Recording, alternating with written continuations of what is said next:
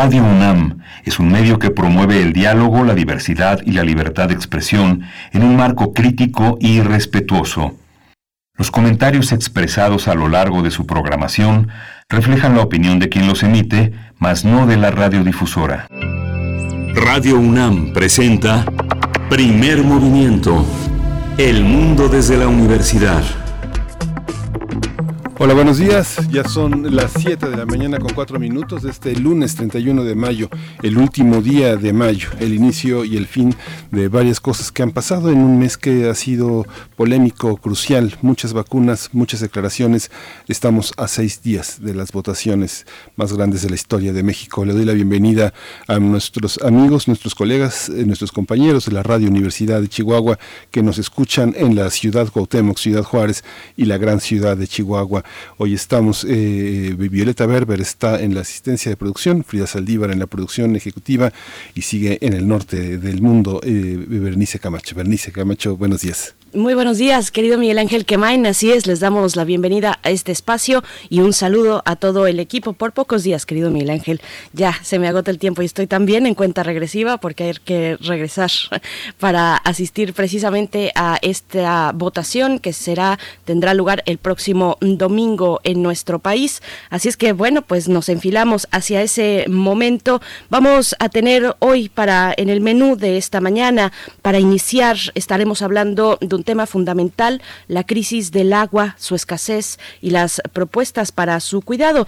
La coordinación de humanidades en el contexto de sus jornadas de humanidades, pues realiza una serie de mesas el día de hoy para eh, precisamente abordar distintas perspectivas respecto al agua. Vamos a estar conversando al respecto con la maestra Laila Estefan Fuentes. Ella es coordinadora del coloquio Agua para una ciudad sostenible. Y también en la misma charla el maestro Jorge Alberto Arriaga Medina, coordinador de la red del agua, la RADUNAM, la RAUNAM y el Centro Regional de Seguridad Hídrica. Bueno, fundamental eh, poner el agua siempre al centro de las posibilidades y de los futuros eh, para cualquier sociedad, Miguel Ángel. Sí, justamente es un tema muy importante que se va a hilar con otros temas medioambientales a lo largo de, la, de esta emisión de primer movimiento, pero hoy tenemos también singularidades tecnológicas y TICs, tecnologías de la información y la comunicación. Vamos a hablar del ransomware, el enemigo contemporáneo de gobiernos y corporaciones. Es un tema que vamos a tratar con nuestra colaboradora Cintia Solís. Ella trabaja en LexinFit, Legal Advisory, y ha sido catedrática en distintas instituciones en distintos organismos de gobierno justamente sobre tecnologías de la información. Y hacia la segunda hora en la nota del día estaremos conversando con la doctora Julia Carabias, miembro del Sistema Nacional de Investigadores y del Colegio Nacional, y también con María Dolores Barrientos Alemán, representante en México del Programa de las Naciones Unidas para el Medio Ambiente, porque se, México mm, presenta un reporte para este programa del medio ambiente de la ONU, hacer las paces con la naturaleza, un plan científico para abordar la triple emergencia del clima, la biodiversidad, diversidad y la contaminación y bueno, vamos a ver cómo se aborda y cuáles son los contenidos y recomendaciones pues de este informe de México para la ONU en su sección de medio ambiente. Sí, vamos a tener también la poesía en, la poesía eh, necesaria en la voz de Berenice Camacho y bueno, hoy ya está ya está todo listo y bueno, una, una estupenda elección, así que eh, hay que esperarla. Vamos a ver, vamos a ver de qué se trata por ahí de las 9, 10 de la mañana. Llegamos con poesía a este espacio como cada mañana y también la mesa del día, la coordinación en materia de seguridad pública de los niveles de gobierno federal, estatal y municipal. El caso de la Guardia Nacional es donde se enfoca, enfoca la mirada eh, este colectivo de CACEDE que entre otros está integrado por nuestras invitadas del día de hoy, la maestra Keila Vargas Rojas, coordinadora del proyecto Analizando Políticas de Seguridad ciudadana ahí en Casede y también con la maestra Fabiola Nava León, integrante de esta organización, docente e investigadora de la Facultad de Ciencias Políticas y Sociales de la UNAM, hablar de la Guardia Nacional, de su despliegue en algunos estados específicos. Eh, importantes, estratégicos en materia de seguridad en la República Mexicana. Sí, y vamos a cerrar hoy con este, Biosfera en Equilibrio, nuestra sección de los lunes con microbioma en el metro.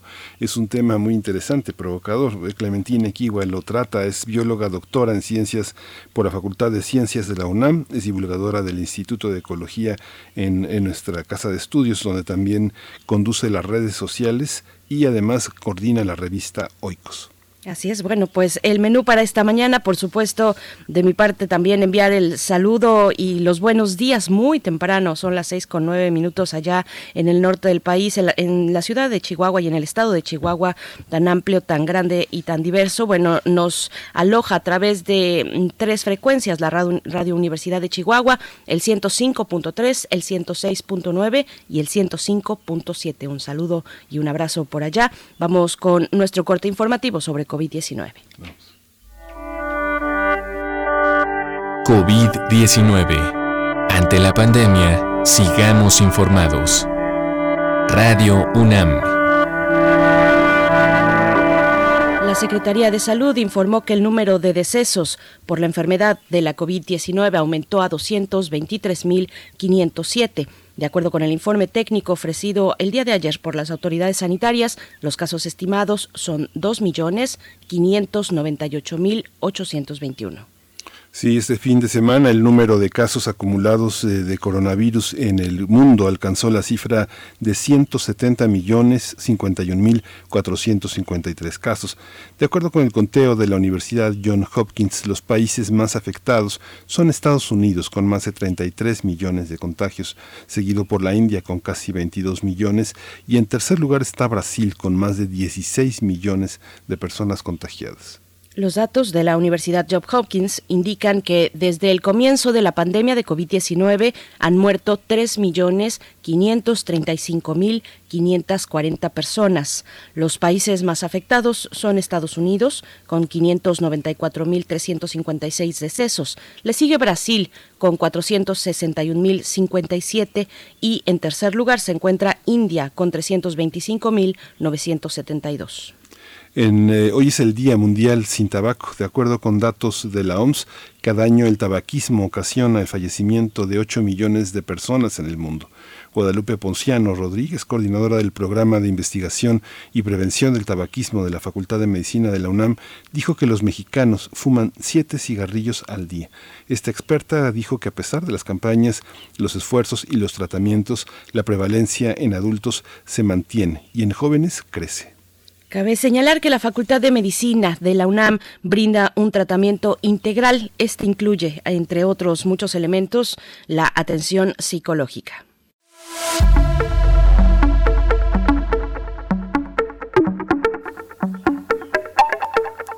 Hoy Música UNAM invita a disfrutar del playlist eh, preparado por el compositor Yanis Kiriakides, que estará disponible a partir de las 12 del día, el mediodía, en sus plataformas de YouTube, Facebook, Twitter, Instagram y Spotify. Así que es una oportunidad para acercarse a una obra contemporánea muy rica, muy interesante de este compositor griego. Sí, hay que darse una vuelta por las redes sociales de Música UNAM porque ya hay un eh, pues repositorio muy interesante que se ha ido acumulando. Bueno, esta es la entrega más reciente, pero pero bueno, hay que acercarse a las redes sociales y las eh, plataformas YouTube, Facebook, Twitter, Instagram y Spotify para eh, escuchar la propuesta de Música UNAM. Nos vamos a ir con música precisamente, música que tiene que ver con, eh, con este mes, con el mes de mayo, que ya llega a su último día. Se nos estamos ya en los últimos, en las últimas horas de este mes de mayo que rápido se ha ido. Esto está a cargo de la colombiana Totola Momposina, Aguacero de Mayo. Aguacero de mayo, déjalo caer. Aguacero de mayo, déjalo caer. Aguacero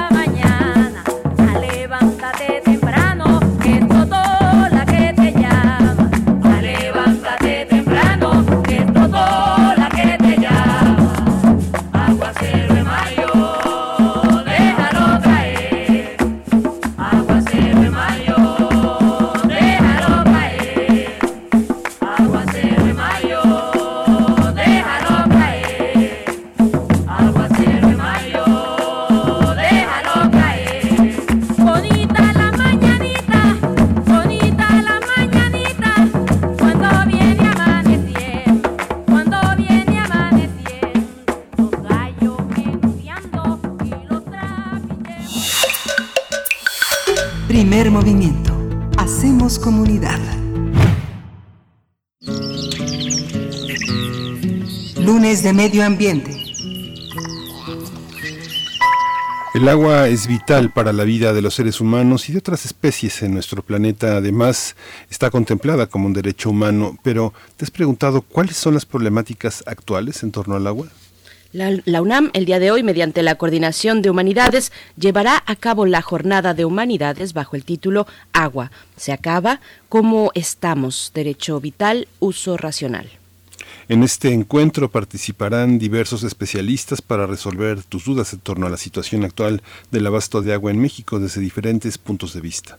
Asimismo, pretende eh, concientizar al público sobre la necesidad de aprovechar responsablemente el agua disponible y, por tanto, promoverá la participación ciudadana en el cuidado del agua mediante acciones creativas para captar, ahorrar o reutilizar. De las 10.30 eh, de la mañana a las 12 del día se va a llevar a cabo la primera mesa de trabajo bajo el título La crisis que llegó. La segunda mesa de análisis va a iniciar a las 12.30 y concluirá a la 1.20 de la tarde bajo el título El derecho humano al agua. ¿Y si no hay ni gota? Y por último, en la mesa 3 se reflexionará con la pregunta ¿qué estamos haciendo para cuidar el agua? Esta iniciará, iniciará a la 1.30 de la tarde y concluirá a las 3. El público interesado podrá seguir las intervenciones mediante las redes y plataformas de YouTube como Humanidades UNAM y en Facebook como Humanidades Comunidad. Vamos a tener una charla sobre la situación del agua en México y la jornada de humanidades Agua se acaba. Este día nos acompaña la maestra Laila Esteban Fuentes. Ella es coordinadora del coloquio Agua para una ciudad sostenible, maestra en estudios regionales, doctorante en geografía bajo la línea de geografías urbanas en el Instituto de Geografía de la UNAM y sus líneas de investigación son y han sido la urbanización a escala regional y la conformación de redes globales, las geografías de la desigualdad desde el enfoque de la justicia espacial y ambiental en ciudades del sur global y las geografías urbanas con perspectiva de género en las grandes metrópolis. Bienvenida, maestra Laila Estefan Fuentes. Muchas gracias, Berenice. Muchas gracias, Miguel Ángel. El gusto es mío. Gracias, maestra Laila Estefan. Bienvenida. Yo, por mi parte, también presento al maestro Jorge Alberto Arriaga Medina. Él es coordinador de la Red del Agua, la RAUNAM, y del Centro Regional de Seguridad Hídrica eh, de la UNESCO. Es maestro en tecnología ambiental con orientación en gestión de recursos hídricos, especialista en economía ambiental y ecología. Maestro Jorge Alberto Arriaga, gracias por estar esta mañana con nosotros, con nosotras en este espacio. Berenice Miguel Ángel, gracias. Buenos días y muchas gracias por invitarme. Muchas gracias. Bueno, pues inicio con la primera pregunta, maestra Leila Estefan Fuentes. Vivimos desde hace muchos años preocupados por el gasto de agua, eh, eh, nos indignamos porque la gente lava el auto, este, deja las llaves de, agua abierta, pero cuando vemos que se utilizan 1.500 litros de agua para producir en Cuatro Ciénegas un kilo de alfalfa, o en el, en, el sureste mexicano eh, cerca de 6.500 litros para producir un kilo de carne, ¿quién debe de cuidar el agua? ¿Qué debemos hacer? ¿Qué diferencias hay en, estas, en estos grandes abismos de, cuidado y de desperdicio? Bueno, creo que es una excelente pregunta para comenzar a hablar del tema de la crisis del agua en México, pero también a nivel mundial, ¿no? Y creo que esta pregunta tiene mucho que ver con que la responsabilidad es de todos. Si bien eh, el Estado es el rector eh, y el que debe garantizar el derecho al agua y al saneamiento de esta, debemos entenderlo no solamente como el acceso, sino como el saneamiento, creo que es responsabilidad de todos y es responsabilidad de todos construir una perspectiva crítica que exija el, el cuidado adecuado, ¿no? Entonces, eh, si pensamos en estas actividades industriales que ustedes ya comentan, podría pensar también en la industria refresquera y cervecera que han tenido como bastante eco en los últimos años, especialmente en los últimos meses aquí en México, o la actividad porcícola, por ejemplo, en el sureste, me parece urgente y me parece algo visible también ver cómo la participación ciudadana ha tenido un papel fundamental para exigir estos derechos y que el Estado incida en, en estas políticas, ¿no? Creo que ahí hay un punto de partida interesante, es un punto de inflexión también eh, que habría que empezar a estudiar, ver el papel de las sociedades contemporáneas, cómo están también ellas exigiendo y, motivando a que se den nuevas formas de cuidar el agua, ¿no? Ante esta crisis que tiene que ver también con el cambio climático. Maestro, maestro Jorge Alberto Arriaga Medina, la responsabilidad es de todos, pero eh, cómo incidir en las responsabilidades del Estado, cómo pensar que eh, es, importante sostener la economía, proteger a grupos económicos que, que, parte de lo que hacen, dan empleos, dan este, productos, pero eh, su labor a la larga en, un, en, una carrera hacia el futuro es más perniciosa que positiva. ¿Cómo, ¿Cómo entrar en esa dimensión? ¿Los académicos son escuchados por legisladores? ¿Los legisladores tienen el suficiente peso como para frenar las eh, políticas de Estado? Es una muy, muy interesante pregunta porque justamente como tú lo planteas desde el planteamiento nos estás hablando del desarrollo sostenible y las tres dimensiones, lo, lo económico, lo social y lo ambiental. Creo que ninguno debe, debe de quedarse atrás, ¿no? Estos tres eh, grandes factores deben de estar interrelacionados porque de lo contrario estaríamos vulnerando otro, ¿no? Si no hay un desarrollo económico, muy probablemente no contaríamos con las opciones o las inversiones que son necesarias para, por ejemplo, seguir protegiendo y dotando de eh, agua a las personas que no lo tienen. ¿no? Si no hubiera un desarrollo productivo, no tendríamos, eh, por ejemplo, para garantizar el desarrollo eh, de las personas o su derecho humano a la alimentación. Entonces, creo que es muy interesante plantearlo en este grado de desarrollo sostenible y tienes razón también en decir que en algunas ocasiones, y no, no son todos, también es, es justo de mencionar que las empresas se están moviendo hacia eh, cuestiones de innovación científica, tecnológica y social que pretenden hacer un impacto eh, menor sobre el ambiente. Se están moviendo, por ejemplo, hacia economías circulares, donde utilizan eh, el menor número de recursos posibles, alargan la vida de los productos, eh, se tratan los residuos, ¿no? y se reincorporan a los procesos productivos. Eh, y estas empresas hay que premiarlas, ¿no? Hay que premiarlas desde la política pública y hay que premiarlas nosotros desde los de, como el consumo. Y por supuesto hay que hacer lo contrario con las empresas que no han demostrado este compromiso, ¿no? Eh, aquellas que no, no muestran eh, hacia el público cuáles son sus procesos productivos o que por el contrario, pues lo que hacen, y es evidente en algunos casos, eh, por ejemplo, las mineras, ¿no? Las grandes afectaciones ambientales que están provocando. Entonces, en ese sentido, eh, tomo el último punto de tu pregunta de si a los académicos se nos hace o no se nos hace caso eh, en la política pública.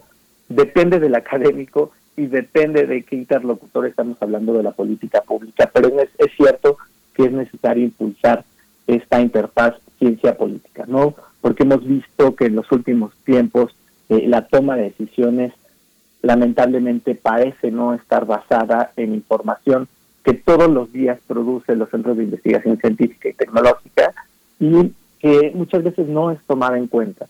¿Por qué? Puede ser por múltiples razones y en una de ellas también hay que nosotros tomar conciencia como académicos que muchas veces no hemos sabido comunicar estas ideas de urgencia y de necesidad de implementar acciones a los tomadores de decisión. Laila Estefan, bueno, ¿cómo y cómo hacer esta esta distinción, este balance eh, por supuesto, un contraste entre el uso diferenciado que se da en las ciudades, en los espacios urbanos, a, diferencia del, del, campo, de lo rural. ¿Cómo hacer este balance y, y tener un fiel precisamente de, de esa balanza sobre el cuidado y el uso de este recurso? Bueno, yo creo que ahí también hay bastante, bastantes elementos para, para empezar a analizar, ¿no? Y creo que uno de ellos es también tener conciencia cuando abrimos eh, todos los días la llave para, para acceder al agua, tener conciencia de que muchas mucho del sistema de aguas que tenemos aquí en México proviene precisamente de las áreas rurales, ¿no? Proviene de las grandes cuencas. No olvidemos que que una buena parte del sistema que, por ejemplo, nutre la zona metropolitana del Valle de México proviene de la cuenca del Lerma. Y esa cuenca del Lerma, por supuesto, alrededor de esa cuenca del Lerma hay muchísimas zonas rurales. Entonces, creo que hay una relación eh, que muchas veces no vemos de dependencia de las grandes ciudades con los espacios rurales. Eh, esta relación, por supuesto, se ha visto condicionada o se ha visto jerarquizada en mayor o menor medida por las actividades, ¿no? También pensando un poco eh, no es la misma, tal vez la misma fuerza de agua que necesite una zona como el Valle de México a la que necesite una ciudad pequeña de 90 mil habitantes, ¿no? Por poner algún ejemplo muy general. Pero creo que al final el impacto eh, es un poco similar. ¿no? Si pensamos justo en esa zona, y, y la comento porque es la zona que tengo más cercana, es la zona, una zona que he trabajado yo en, en proyectos de investigación, es una zona que ha tenido un impacto fuertísimo, la zona del Lerma, ¿no? En, en términos ambientales y por supuesto en términos económicos y sociales, como ya bien lo comentaba Jorge, ¿no? si pensamos desde estas dimensiones del, del desarrollo sostenible. Entonces, eh, creo que hay, hay que pensarlo no tanto como entidades separadas, sino como entidades dependientes, porque al final de cuentas, si nosotros estamos creciendo en ciudades que están nutriéndose de estas cuencas en las que alrededor hay zonas rurales, entonces, si no estamos entendiendo estas relaciones necesarias, no estamos cuidando el agua y no estamos generando esta conciencia de, de dónde viene y a dónde va. Y es por esto que vuelvo a argumentar que es un poco responsabilidad de todos pensar en el agua y por supuesto es también responsabilidad de nosotros como ciudadanos exigirle al Estado que se generen mecanismos más justos y sobre todo que cumplan con esta justicia ambiental que, que siempre estamos buscando. Voy con precisamente con la dimensión del, del Estado, Jorge Arriaga, ¿dónde está México hoy en el ámbito de la seguridad hí- hídrica? Empezar por describir qué es eso, qué debemos entender por seguridad hídrica, eh, qué parámetros indican que un país eh, tiene. es- tiene- el agua y el saneamiento, que es decir, tener agua de calidad y cantidad a un precio justo. La segunda dimensión es que los ecosistemas puedan también tener el agua necesario para producir sus bienes y servicios ambientales, de los cuales dependemos nosotros como personas, pero también los ecosistemas eh, para seguir reproduciendo sus ciclos.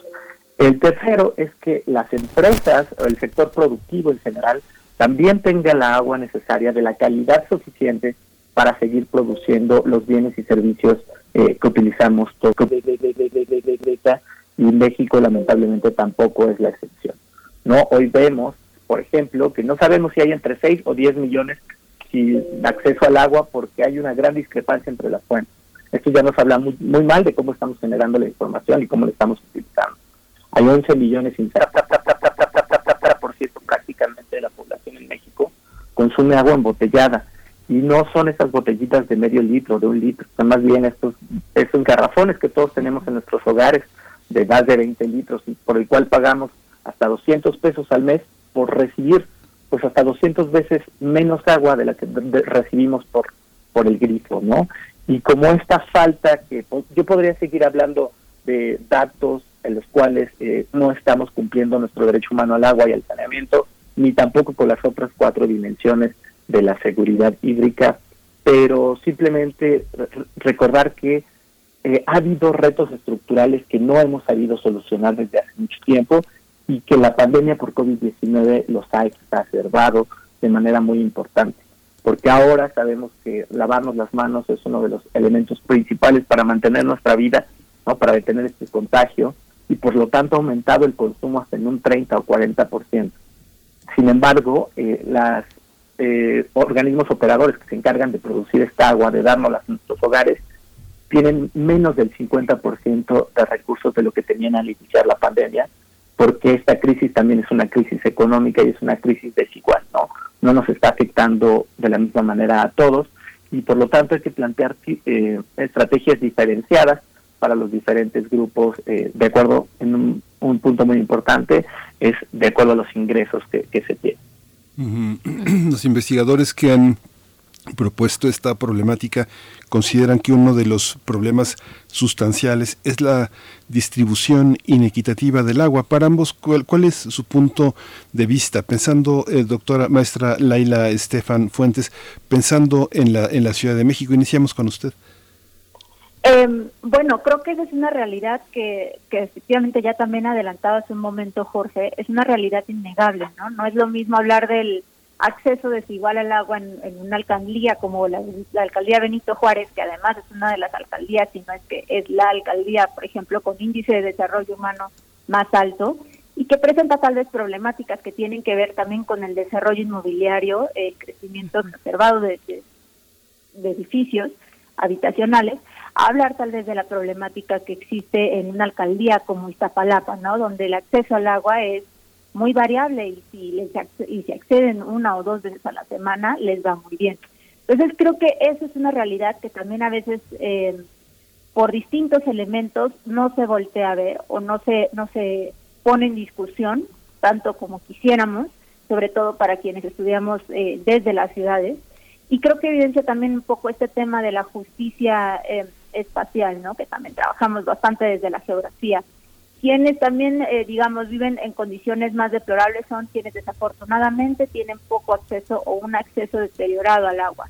Y pues bueno, ni hablar también de los asentamientos irregulares, en los que los acaparadores también fungen un papel fundamental para, para digamos, para cumplir con este derecho al agua. Creo que en ese sentido es una tarea urgente también voltear a ver y, y repensar si este acceso al agua, si estas discusiones que estamos teniendo se están planteando desde lugares, desde el privilegio y sobre todo desde lugares donde el acceso eh, está basado más bien en discusiones que tienen que ver con, con qué tan densa se está volviendo la ciudad, a otros espacios donde tal vez la necesidad impera, ¿no? Sobre todo la necesidad económica y la necesidad de sobrevivir. Eh, yo eh, sentaría por ahí las bases. Maestro eh, Jorge Alberto Arriaga Medina, mucha gente y en muchos otros terrenos piensa que por qué, por qué darle abasto de agua a, a, las grandes ciudades cuando ellos están en riesgo de morirse de sed. ¿Cómo está esta distribución también inequitativa en lo regional? ¿Cómo se captan recursos de comunidades que los necesitan para dárselos a quien más beneficio económico reditúa? Sí, esta es una también, es una construcción histórica, no es una cuestión que, que haya pasado de la noche a la mañana y que incluso se haya decidido así, ¿no? La, dinámica histórica y geográfica eh, se ha dado así. El centro y norte del país tiene tan solo el 31% de la disponibilidad de agua, pero tenemos aquí el 77% de la población y producimos el 87% del PIB. Mientras que en el sur hay unas hay 69% de disponibilidad de agua pero solo se asenta el 23% de la población y solo se produce el 13% del PIB. Y entonces, en, por estas cuestiones, por estas dinámicas, nos preguntamos justamente la pregunta que tú estás haciendo. Eh, ¿A quién deberíamos de darle más agua? A quien la necesita. Deberíamos de darle agua a la quien la necesita, este 77% de la población, sin por supuesto olvidar a este 23% de la población. Lo que nos invita es a movernos hacia nuevas dinámicas, eh, como decía Laila, ya no a estas hiperconcentraciones en ciudades que una y otra vez han demostrado que el, hay un límite muy claro de hasta dónde podemos eh, estirar la liga, es, por decirlo de una manera muy coloquial, pero hasta dónde podemos o no podemos tener agua. Em, em, estamos generando nuevas ideas desde muy diversas perspectivas, desde lo local, que creo que es un punto muy interesante eh, que deberíamos de seguir explorando, pero también es necesario hacer hincapié en que la construcción de infraestructura, esta infraestructura gris, ¿no? que así ha sido llamada, también sigue siendo necesaria, porque pareciera que estas opciones locales eh, son la panacea y nos ayudan a cumplir con todos estos derechos humanos y esto no es del todo cierto, ¿no? Hay que generar siempre un equilibrio entre estas eh, infraestructura verde, infraestructura gris y, y lo local. Por supuesto. Bueno, eh, Laila, Estefan, preguntar también, ¿dónde está esa vanguardia? ¿Dónde está la vanguardia en los esquemas racionales del uso del agua? Eh, ¿Cómo se, eh, pues, cómo intervienen, por ejemplo, qué peso tienen las comunidades organizadas, pero también el uso de tecnología? ¿Qué tipo de, de tecnología puede alcanzar un país como el nuestro? cuéntanos un poco al respecto, por favor. Bueno, creo que ahí eh, no diría que hay un solo caso, diría que hay distintos casos interesantes en, en que, son, que han tenido como bastante éxito en la gestión del agua. Eh, algunos de ellos, por ejemplo, podría comentar tal vez el caso de, de la recuperación de los ríos urbanos o de, los gran, de las grandes cauces. Eh, tenemos casos muy exitosos y muy conocidos como Seúl. Eh, tenemos también otros casos regionales como el caso del rescate del río Rin, que es, es data del 87, que fue un una, una estrategia bastante exitosa, un conjunto de, si tengo bien entendido, seis ciudades que iban desde Rotterdam hasta Basilea. Eh, también, por ejemplo, está el caso de Los Ángeles, más reciente, el caso de Dallas. En América Latina tenemos el caso de Colombia, que tiene tres ciudades que han rescatado ríos urbanos para la gestión del agua. Eh, otra estrategia que también han seguido otras ciudades en el mundo ha sido la desalinización. Es algo sumamente caro, eh, que tiene que ver también con un desarrollo tecnológico de alta de alto nivel. Ahí tal vez está el caso de Singapur, puedo mencionar el caso de Singapur, puedo mencionar el caso eh, de Ciudad del Cabo, que han, han vivido como al, al tope, sobre todo Ciudad del Cabo, que vivió hasta hace unos años, o vivió el, día cero, como le llamamos dentro de los estudios del agua también. Y creo que son distintas experiencias que han jugado un poco con estas distintas tecnologías, ¿no? Aquí en México también tenemos otros espacios interesantes, otras actividades interesantes, como es el, digamos, rescatar agua de lluvia para para potabilizarla y hacerla eh, y utilizarla en el uso cotidiano, sobre todo en áreas justo que estábamos platicando hace un rato, áreas como Iztapalapa, donde se han instalado esto mediante microcréditos. Pero creo que aún es un camino largo que es necesario explorar y por supuesto creo que no hay una sola opción, sino un abanico de opciones, es decir, una perspectiva más integral de la gestión del agua que ayude a, generar una mejor relación con nuestros ambientes claro. Vamos ya acercándonos. Todavía tenemos algunos minutos pocos para el cierre de esta de esta charla, pero antes de ello, eh, Jorge Arriaga, pues precisamente dónde está esa vanguardia en el uso de la tecnología pero, pero no solamente a gran escala y desde los gobiernos, sino aquella tecnología a la que la gente podamos tener acceso, las y los ciudadanos, las comunidades, las colonias, los barrios, qué, qué elementos se perfilan como pues ya necesarios y urgentes también para, para cuidar y, tener un futuro medianamente asegurado con respecto al agua. Sí, Berenice, justo como decía eh, Laila, creo que es importantísimo hablar de las opciones adecuadas ¿no? para, para diferentes contextos. No es lo mismo eh, tratar de poner una, eh, un sistema de captación de agua de lluvia en una comunidad donde existe verdaderamente una comunidad, donde las personas se apoyan, donde eh, existe ese sentido justamente de trabajar en lo colaborativo y donde muy probablemente eso va a ser un éxito a plantear estas pequeñas opciones en grandes ciudades que tienen las posibilidades de implementar soluciones tal vez a mayor escala, ¿no? Eh, y es un orgullo decir, por ejemplo, que la Universidad Nacional Autónoma de México tiene uno de estos ejemplos reconocidos a nivel internacional como de buenas prácticas, que es el, el PUMAGUA, el Programa de Manejo, Uso, Reuso del Agua en la UNAM. ¿Que, que ¿De qué se trata? Eso es, es muy interesante porque desde hace más de 10 años eh, en Ciudad Universitaria, Pumagua, se ha colocado a la vanguardia al crear lo que ahora llamamos ciudades inteligentes, que buscan utilizar las tecnologías de la cuarta revolución industrial, este mundo de digitalización, para que nosotros, por ejemplo, hoy, si somos parte de la comunidad UNAM, podemos entrar a Internet y ver si podemos consumir o no podemos consumir agua de este bebedero que está enfrente de nosotros, porque la calidad nos lo permite o no nos lo permite. Eso está perfecto, ¿no? Porque imagínense la Ciudad de México, nosotros no sabemos si podemos o no podemos consumir agua del grifo, porque no tenemos la información necesaria. Acá la tenemos, en la UNAM la tenemos eh, realmente. Se han hecho un trabajo impresionante para la reducción de fugas, se ha reducido en un 50% eh, la reducción de fugas, que habla, esto también pues ha ahorrado gran cantidad de energía porque todo el tiempo estamos pensando en estos nuevos enfoques, ¿no? Del nexo agua, energía y alimentos. También uno, otro enfoque que, de vanguardia que incorporamos es el de economía circular.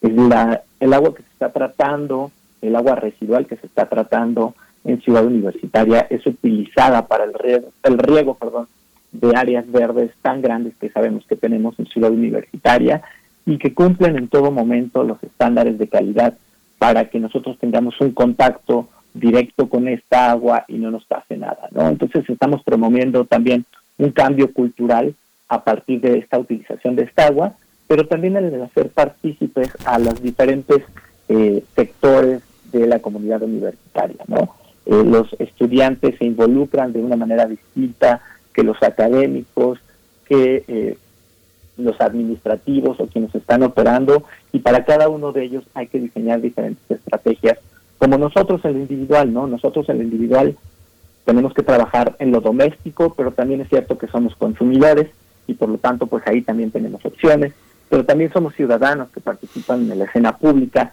y ahí también tenemos eh, muchas oportunidades para cuidar el agua. Sí, pues ya nos acercamos al final. Este quisiera un poco es este este encuentro realmente si uno lo piensa son de las inversiones mínimas, pero de las más grandes, de las más importantes, porque nos coloca en el mundo, en el mundo del conocimiento. Maestra Laila Estefan, si nos puede eh, un poco comentar quiénes van a estar, qué se va a discutir hoy en las, en las primeras mesas y maestro Jorge Alberto Arriaga, cerrar con la última, la última mesa, con qué vamos, con qué vamos a cerrar. Maestra Laila Estefan Fuentes, por favor.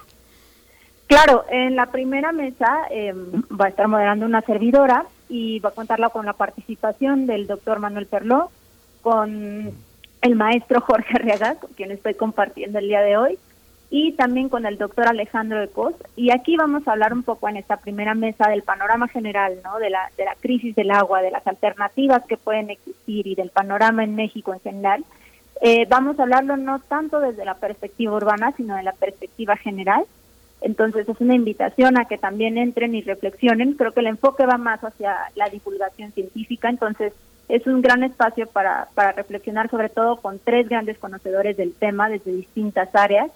Eh, y entiendo que la segunda mesa va a estar más ligada, las dos mesas van a estar más ligadas a los movimientos sociales, a quienes están participando desde la sociedad civil para transformar estas dinámicas entonces les va a dar un enfoque muy distinto, ¿no? Otra mesa también va a participar, van a participar especialistas desde el derecho al agua y las discusiones en torno a los avances que se han que se han dado en estos temas. Maestro Jorge Alberto Arriaga.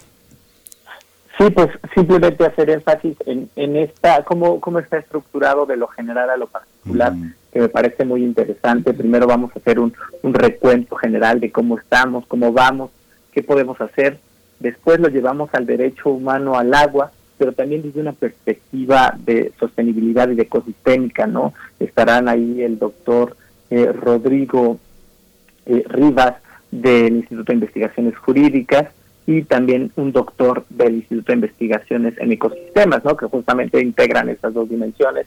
Después, como decía Laila en la última mesa, van a hablar los colectivos de cómo se están organizando para hacer efectivo este derecho humano al agua potable y al saneamiento y eh, va a haber algunas cápsulas de algunos grupos, organizaciones, eh, personas incluso, de cuáles son estas tecnologías apropiadas que están llevando a cabo en estos diferentes aspectos que decía, ¿no? En lo doméstico, como consumidores, como ciudadanos, eh, es decir, todos los aspectos en los cuales nos desenvolvemos todos los días. Pues hay que, hay que asistir, hay que asistir el día de hoy en esta mañana a las 10.30 Corre de 10.30 a 3 de la tarde y son tres mesas que podremos eh, pues estar ahí, presenciar de manera virtual a través de YouTube, Humanidades UNAM y también en Facebook como Humanidad es Comunidad. Así es que bueno, son tres mesas que se llevan a cabo como parte mm, y en el contexto de las jornadas de humanidades que agradecemos, agradecemos mucho y estaremos por supuesto pendientes de, de lo de todas las reflexiones que, que puedan y que son insuficientes siempre, pero que son muy valiosas, como dice mi compañero Miguel Ángel Quemain, eh, pues, y que se van a invertir precisamente en el espacio de esta mañana. Maestra Laila Estefan Fuentes, coordinadora del coloquio Agua para una ciudad sostenible. Eh, muchas gracias por, por esta participación esta mañana y hacia al ratito nos les vemos por allá en las redes sociales de Humanidades UNAM. Muchas gracias. Muchísimas gracias, Berenice. Gracias, hasta pronto. También maestro Jorge Arriaga, coordinador de la red de agua RAUNAM y del Centro Regional de Seguridad Hídrica. Muchas gracias, hasta pronto. Muchas gracias, Lorenzo, y muchas gracias, Miguel Ángel. Hasta luego. Hasta luego, muchas gracias. Ahí lo seguimos. Mientras tanto, vamos a hacer una, un, un encuentro musical con los músicos de José y la canción se llama Amaneceres.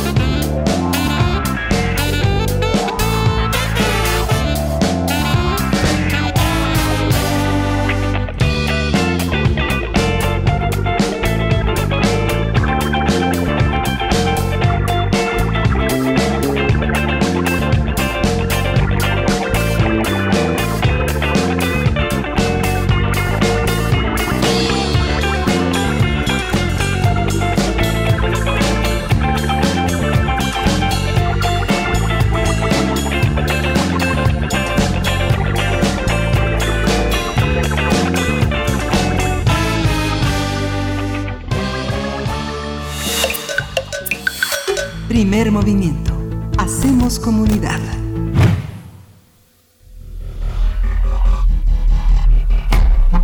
Singularidades tecnológicas y TICs.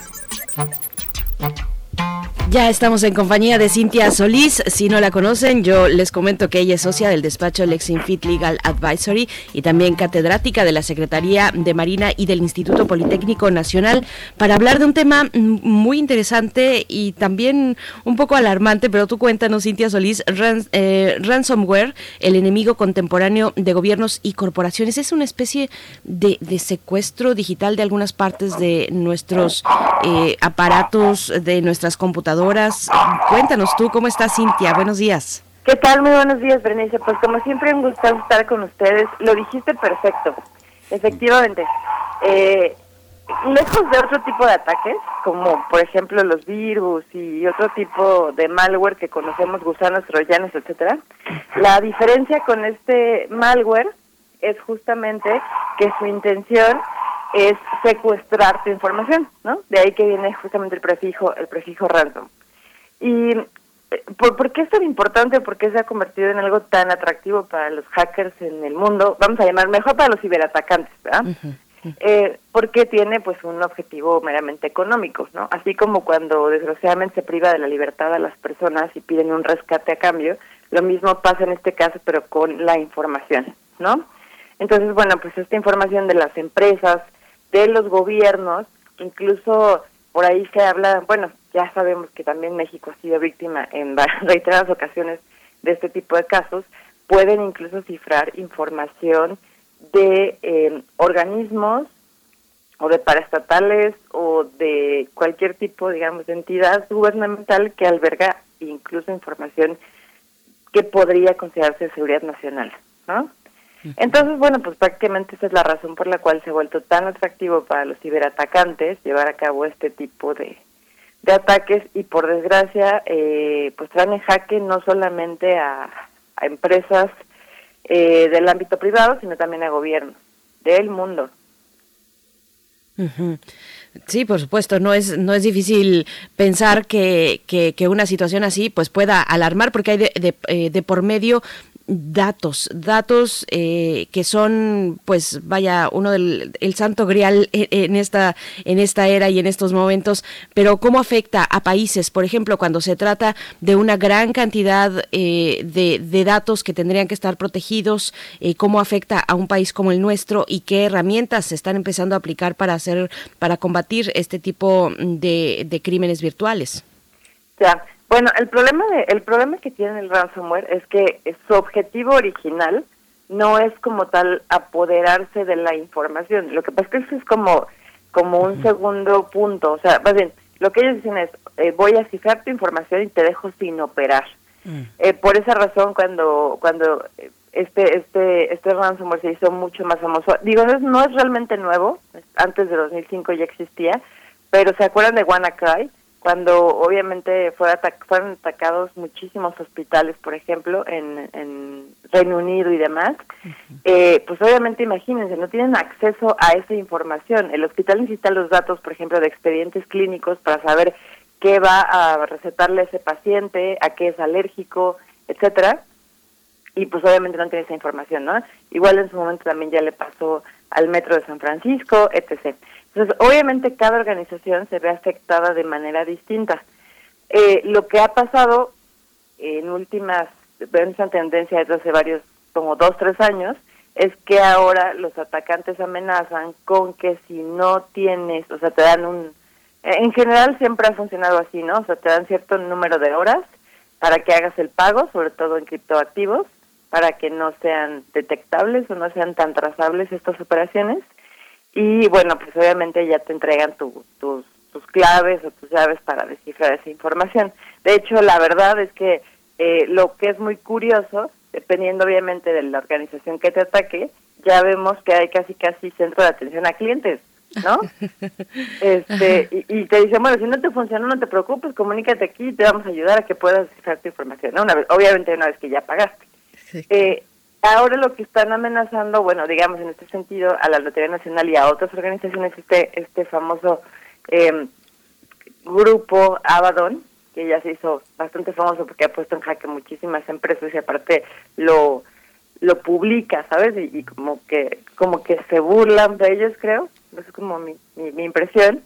Eh, es que si no entregas esa información, pues obviamente van a seguir los ataques informáticos que pueden consistir también en un ataque de negación de servicios y o si no también publican esa información, ¿no?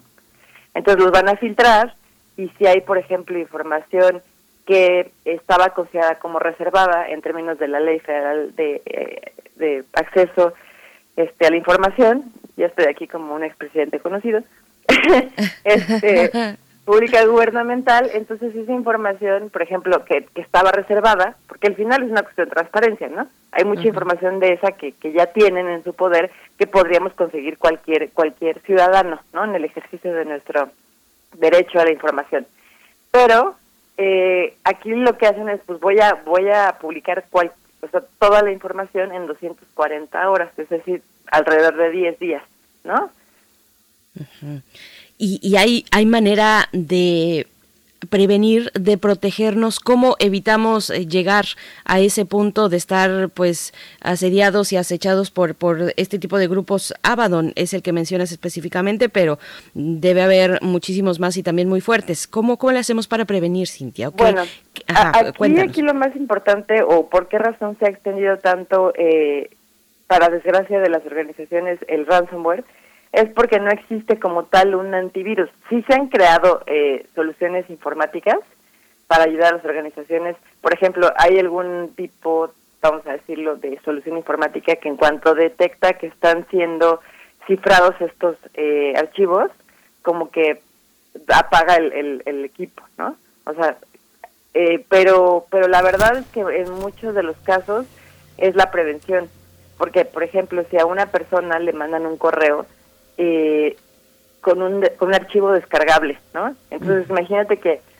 suplantan la identidad de tu jefe y te llega un correo que parece que viene de tu jefe porque ni- no te das cuenta, lo abres, ¿no? Un lunes por la mañana a las 6 de la mañana y dices, híjole, junta urgente, ¿no?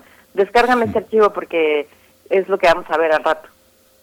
Descargas ese archivo, es un ejecutable y bueno, pues eh, desgraciadamente este ese archivo pues es el que está cifrando una vez llega lo descargas en tu computadora y empieza a cifrar el pues la información que tienes no en computadoras en servidores en redes enteras.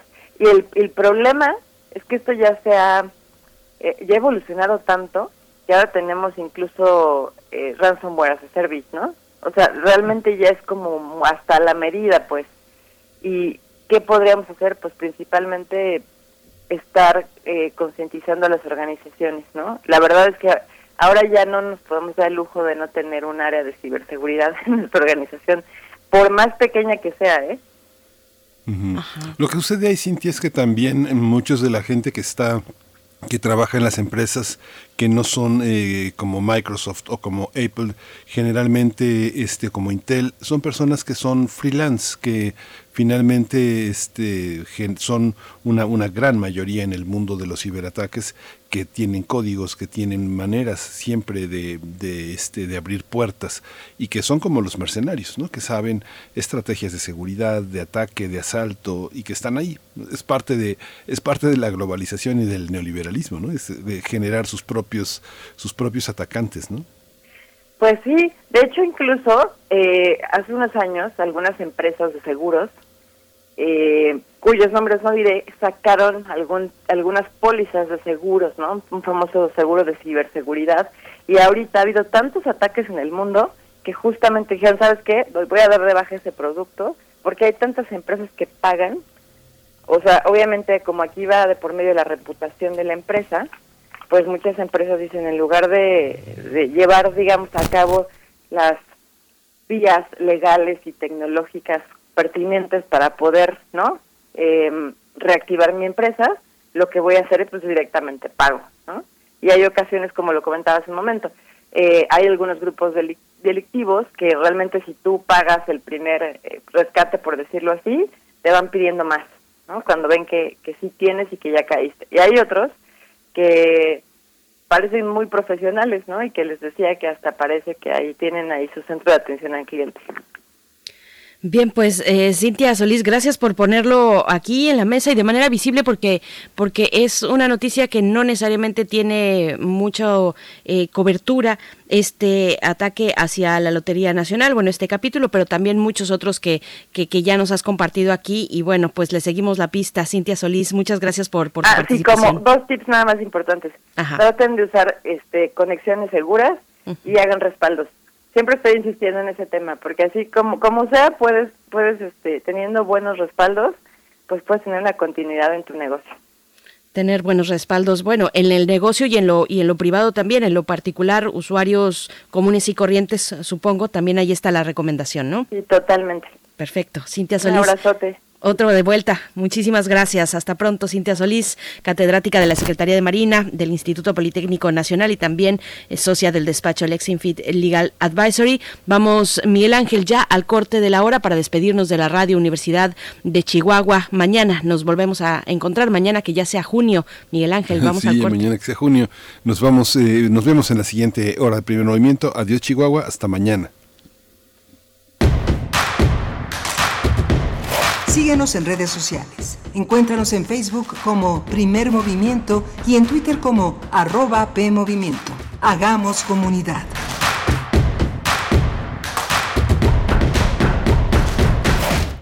Info Ciudad de México presenta Voces por la Transparencia, en la voz de Luis Raúl González Pérez, coordinador del Programa Universitario de Derechos Humanos de la UNAM. El acceso a la información pública es un requisito indispensable para el funcionamiento mismo de la democracia, una mayor transparencia y una buena gestión pública. Es importante que las y los ciudadanos cuenten con la información indispensable que les permita formarse una opinión, un criterio, una postura y participar en la vida pública y principalmente para exigir la rendición de cuentas a los integrantes del servicio público. Cualquier persona tiene derecho de allegarse información en posesión de cualquier autoridad, federal, estatal y municipal, bajo el principio de máxima publicidad y sin que se tenga que acreditar un interés directo, y solo podrá ser reservada temporalmente por razones de interés público en ciertos supuestos que fijen las leyes.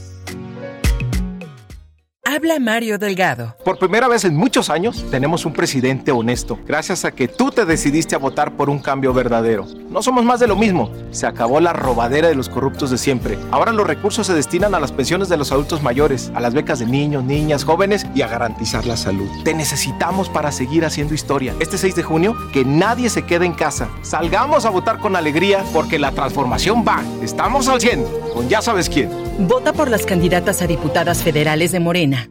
Ana Valderas, candidata a diputada federal. Si aún no sabes por quién vas a votar este 6 de junio y quieres que el Distrito 14 sea un lugar más seguro, con más policías, mejor equipados, integración de cámaras de video públicas y privadas para prevenir delitos en tiempo real y mano dura con criminales y secuestradores, vota por Ana Valderas, candidata a diputada federal por el Distrito 14 de la coalición Va por México. Cambiemos, México nos necesita a todos. Vota PAN. Te hicimos cuatro propuestas. La creación de rutas seguras de transporte público, la instalación de refugios para mujeres y sus hijos víctimas de violencia, entregar vales de canasta básica a las personas que perdieron su empleo por la pandemia, que el gobierno invierta en producir medicinas para garantizar su abasto. Estas propuestas resuelven problemas reales. Tú puedes ayudarnos a lograrlo. Vota por las y los candidatos a diputados locales del Partido Verde. Alrededor de un tema siempre habrá muchas cosas que decir. Quizá haya tantos puntos de vista como personas en el mundo. Únete a la revista de la universidad donde convergen las ideas. Jueves a las 16 horas, después del corte informativo. Disentir para comprender. Radio UNAM, Experiencia Sonora. Diario camino más de 500 pasos desde el camión hasta mi casa, que es su casa. Mando como 46 watts. Escucho tres canciones y saludo a 10 vecinos. Antes no podía ni sacar el celular. Las calles estaban oscuras y tenía que correr porque me daba miedo. Ahorita vamos bien. Las nuevas lámparas están chidas y me gusta más así. Yo sí me acuerdo y quiero que sigamos avanzando, con hechos, no promesas. Gaby Gamboa, presidenta para Metepec, Morena, coalición Juntos Haremos Historia en el Estado de México. Llegó el momento, llegó la hora del movimiento. Movimiento naranja. El futuro está en tus manos. Movimiento naranja. Movimiento ciudadano. Na na na na na. Na na na na na na na na na na. Na na na. Hey. Vota Movimiento Ciudadano. Vota Movimiento Naranja. Y que usted está metiendo la mano en las elecciones. Claro que sí. México está en peligro. El autoritarismo nunca viene solo. Viene acompañado de ineptitud que cuesta vidas, de mentiras que destruyen. Viene acompañado de indiferencia y de violencia. Vamos a ponerle un alto a Morena. La elección es entre los que defienden a la democracia y los que quieren destruirla. Vota por las y los candidatos de la alianza Va por México. Vota PRI. ¿Sabes a cuántos mexicanos llega la red de medios públicos de México? La red está presente en cada uno de los estados del país.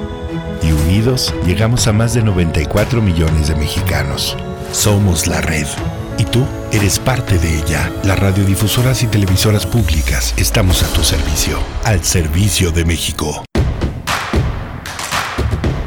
Encuentra la música de primer movimiento día a día en el Spotify de Radio UNAM y agréganos a tus favoritos.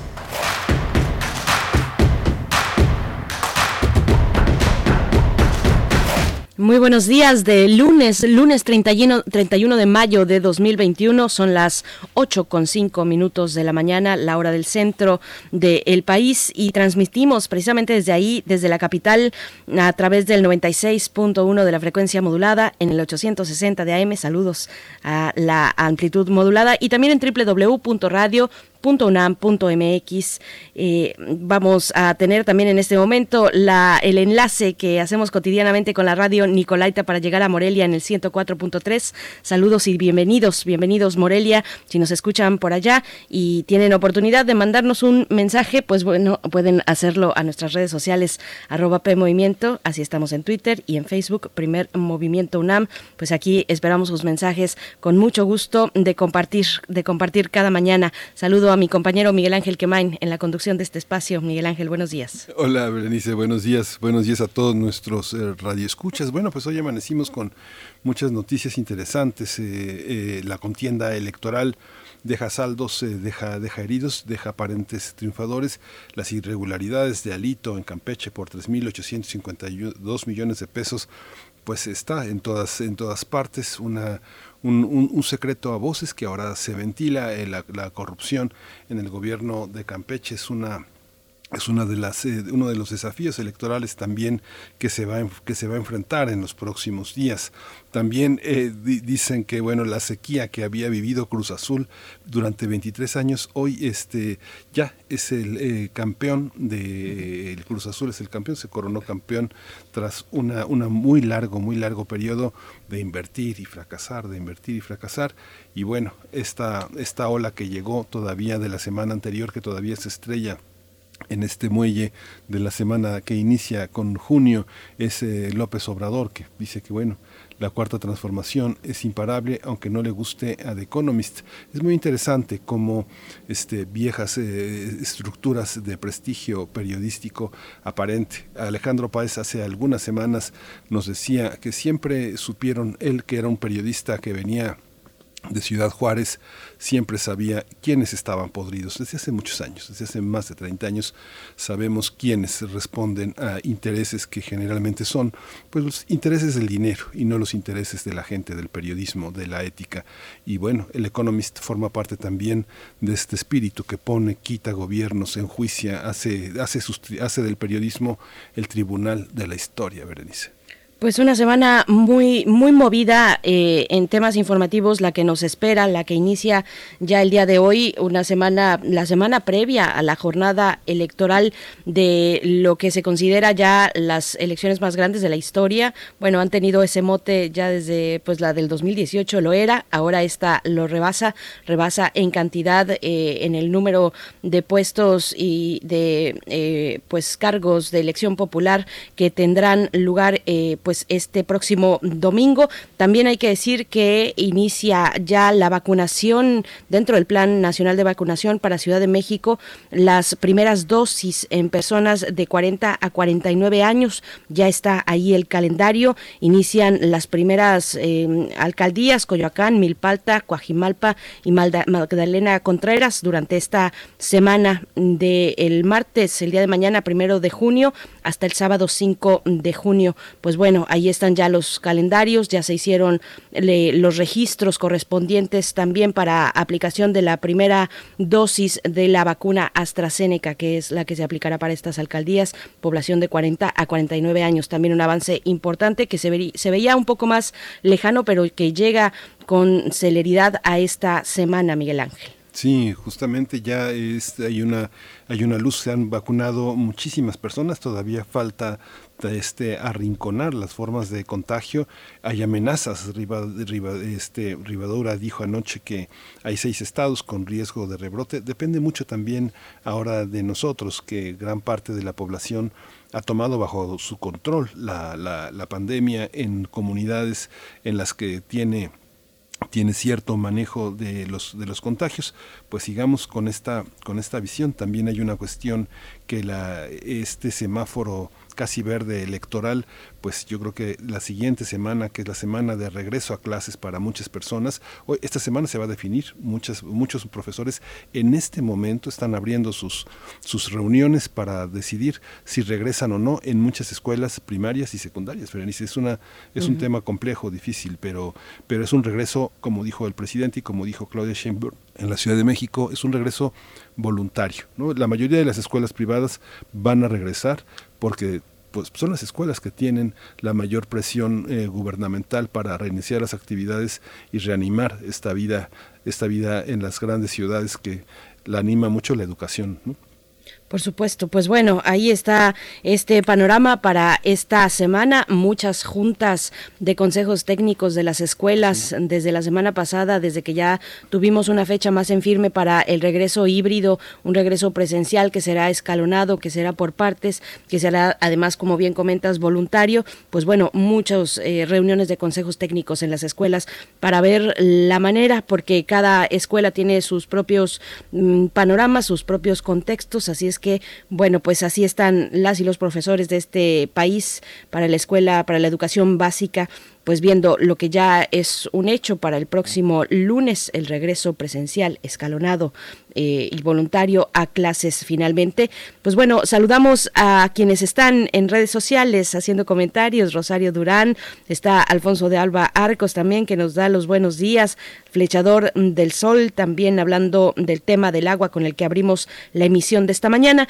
Y para hoy, para esta segunda hora, estaremos conversando en unos momentos más acerca de la presentación del reporte del Programa para el Medio Ambiente de la ONU, el reporte por parte de México, hacer las paces con la naturaleza, un plan científico para abordar la triple emergencia, que es triple porque aborda el clima, la biodiversidad y la contaminación. Bueno, vamos a tener de verdad una conversación de muy alto nivel eh, con especialistas de la talla de la doctora Julia Carabias, que estará en unos momentos más con nosotros. Ella es miembro del Sistema Nacional de Investigadores y del Colegio Nacional. También eh, estará eh, presente María Dolores Barrientos Alemán, ella es representante en México del programa de las Naciones Unidas para el Medio Ambiente. Así es que bueno, hacer las paces con la naturaleza es la nota de esta mañana para la hora que ya corre, Miguel Ángel. Sí, para la hora que ya corre, y bueno, seguramente ya están, ya están este, ambas en la línea, así que nos vamos a nuestra nota nacional. Primer movimiento. Hacemos comunidad. Nota del día. Esta tarde se presentará el reporte del Programa para el Medio Ambiente de la ONU, titulado Hacer las paces con la naturaleza, un plan científico para abordar la triple emergencia del clima, la biodiversidad y la contaminación. Este reporte contiene información científica sobre el cambio climático, pero aborda el tema con un lenguaje accesible para todo tipo de público. Además, señala que tanto la pérdida de la biodiversidad como la contaminación pueden analizarse de manera conjunta en el marco de los Objetivos de Desarrollo Sostenible. El reporte ofrece un diagnóstico del impacto de la humanidad en el medio ambiente y además logra identificar los cambios que se requieren para implementar un desarrollo sustentable bajo la realidad económica, social y ecológica. El Colegio Nacional invita al público interesado a que siga la transmisión en su página de Facebook y desde su canal de YouTube. El evento iniciará a las 5 de la tarde. Hay que señalar que esta actividad coordinada por la doctora Julia Carabias Lilo contará con la participación de diversos especialistas como Piedad Martín, Enrique Provencio, Ricardo Barra y Samantha Villegas. Vamos a conversar sobre el reporte elaborado por eh, este programa de Naciones Unidas en torno al cambio climático, la pérdida de la biodiversidad y la contaminación y cómo afrontarlos. Bueno, muchos eh, retos, muchas materias que abordar en ese sentido y están ya nuestras invitadas a través de la línea. Por mi parte, yo presento a la doctora Julia Carabias. Ella es bióloga por la UNAM, maestra en ciencias en ecología vegetal y doctora honoris causa por la Universidad Autónoma de Nuevo León y por la UNAM. Es profesora e investigadora de la Facultad de Ciencias de esta universidad y miembro del Sistema Nacional de Investigadores y del Colegio Nacional. Doctora Julia Carabias, bienvenida a Primer Movimiento. Qué gusto poder tener este espacio de charla. Gracias por estar aquí. Muchas gracias, Berenice y Miguel Ángel. Muchas gracias a ustedes. Muchas gracias, doctora. También está con nosotros María Dolores Barrientos Alemán. Ella es representante en México del programa de las Naciones Unidas para el Medio Ambiente. Le agradecemos mucho que se haya dado el espacio esta mañana para compartir con nosotros este, este, este, este informe tan importante, tan trascendente para América Latina, para México también. Bienvenida. buenos días a ustedes y muchísimas gracias por la invitación. Muchas gracias a ambas. Pues empezamos nuestra charla. Doctora Julia Carabias, inicio con usted. Pues son tres ejes los que se abordan a través de este informe, pero son tres ejes pues muy, muy amplios. ¿Cómo, cómo darles una perspectiva que además sea cercana para cualquier tipo de público, porque estos temas nos atañen a todos y a todas, doctora Julia Carabias. Eh, muchas gracias, Inice, por eh, el espacio para poder, poder platicar con su audiencia, Radio UNAM. Y yo quisiera eh, comentar ante esta pregunta que me hace un, pues un primer, una primera reflexión. Este informe surge de un proceso de investigación científica con la más alta calidad de información que se ha podido recopilar en el mundo ha sido un proceso eh, complejo y largo para su elaboración, puesto que eh, científicos de todo el mundo han elaborado distintos reportes a lo largo de las últimas, digamos, 15 años, en los que para cambio climático, el panel intergubernamental de expertos de cambio climático, para el caso de biodiversidad, la plataforma científico-normativa de diversidad biológica y servicios ecosistémicos llamada IPES, que ha hecho los informes de eh, degradación de la tierra, del estado de la biodiversidad, de la problemática de los polinizadores, eh, también la perspectiva del medio ambiente mundial, eh, la última que es la llamada G, GEO6, han sido esfuerzos de convocatoria eh, sin exagerar, de muchos miles de científicos de todo el mundo. Y entonces este reporte, eh, ahora el programa de, para el medio ambiente de la ONU, hace una compilación, es una síntesis de toda esta evidencia científica de la mejor calidad y nos deja varias tesis muy claras. Esta evidencia nos está demostrando que la conexión entre calidad de medio ambiente y bienestar social eh, es mala, por eso el título eh, de hacer las paces después de que hemos hecho un proceso de degradación de la naturaleza. Y queda muy claro que no va a ser posible resolver los temas eh, de bienestar social, de superar la pobreza, de reducir las desigualdades, de incrementar el crecimiento económico de manera sostenible, de un trabajo decente, de lograr la equidad incluso de género o de las sociedades pacíficas si no tenemos un medio ambiente sano. Y eso implica un involucramiento de cruzar toda esta información que ha surgido de manera integrada, de manera simultánea. No puede primero resolverse uno de estos temas mencionados y después el otro. Es decir, si, si seguimos con las tendencias de cambio climático, y no atendemos las tendencias de pérdida de biodiversidad, no vamos a resolverlo. Pero si no resolvemos estas dos cosas o la contaminación, tampoco vamos a erradicar la pobreza. Entonces no es una cuestión de que primero una cosa y después la otra, es algo que va junto. Y el, y el documento realmente es un documento eh, muy síntesis de, de grandes mensajes. Eh, Bob Watson y, y fueron los coordinadores. Tienen muchísima experiencia en la comunicación de estos temas ambientales, como ellos como expertos también. Y creo que tiene un resultado que bien vale la pena que conozcamos en México, en la región de América Latina y el Caribe. Y por eso este evento eh, que arranca el día de hoy, también mañana lo, continúa, que hemos organizado con la Oficina Regional de Naciones Unidas para el Ambiente. Eh, María Dolores Barrientos, bueno, precisamente pedir un contexto de lo que significa el programa para el medio ambiente de la ONU y cómo se perfila y se inserta México en este programa. Sí, muchas gracias. Bueno, el PENUMA, como nosotros este, lo conocemos, es un programa que pues eh, ya va a cumplir 50 años. eh, eventualmente en el 72, eh, en, en esta cumbre se define que pues eh, el planeta y el sistema de las Naciones Unidas tenía que tener un programa relacionado y trabajando específicamente con el medio ambiente. Eh, la dirección regional del PENUMA está en la ciudad de Panamá, aunque por muchos años, por más de 25 años estuvo en, en la Ciudad de México y nuestra oficina, nuestra oficina país en México, eh, precisamente este mes cumplió 10 años eh, de estar trabajando continuamente con el gobierno de México, con gobiernos subnacionales, sociedad civil, eh, medios de comunicación, eh, sector privado, precisamente para subir eh, la atención del público y eventualmente pues estructurar proyectos en el país que coadyuven a, esos compromisos que hace México eh, como, como nación eh, perteneciente al sistema de las Naciones Unidas, esos compromisos relacionados precisamente con eh, acuerdos ambientales multilaterales. Entonces nuestro nuestro trabajo en México es un trabajo pues de abordaje, de aterrizar eh, muchísimos temas globales que eventualmente eh, podemos aterrizar a nivel país.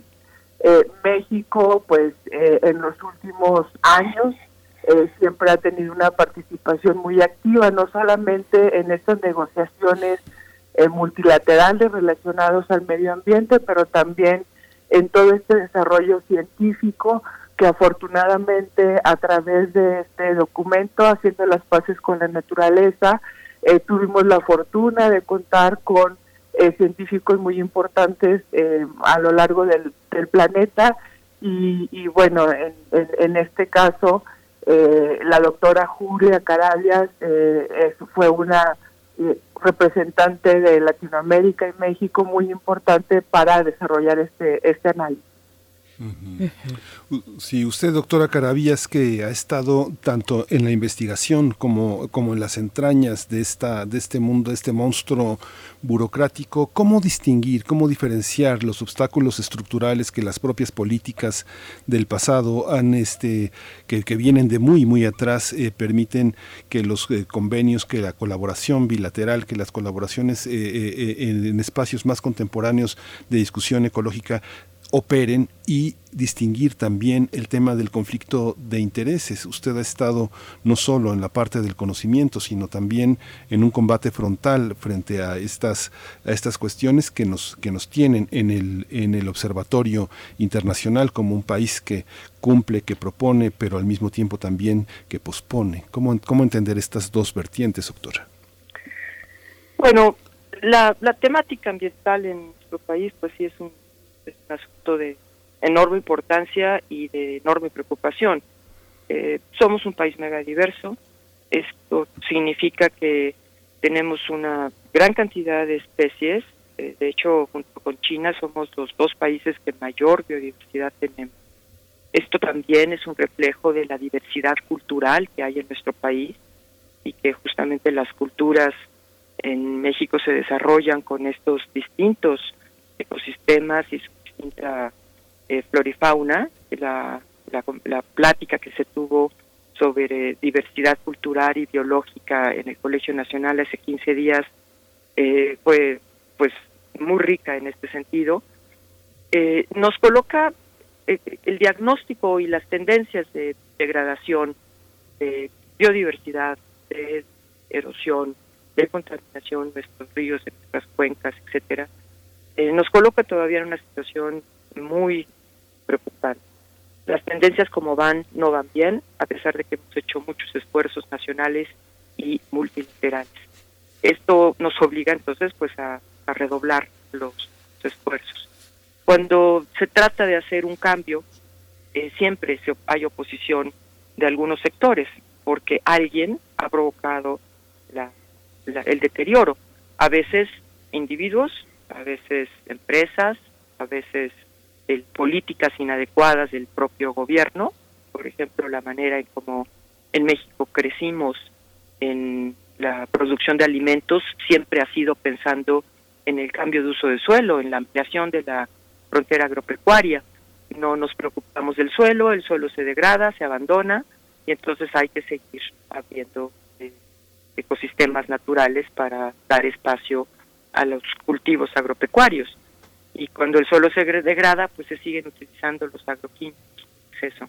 Entonces estamos metidos ahí en un círculo que cuando se quiere cambiar, entonces hay muchos intereses que se oponen. Y pues para eso hay instituciones, para eso fuimos construyendo leyes, para ello fuimos construyendo programas, eh, planes, incentivos económicos, eh, tratando de quitar los subsidios en aquellos sitios en que son dañinos a la naturaleza para colocarlos en, en áreas más positivas, pero siempre a eso hay reacción.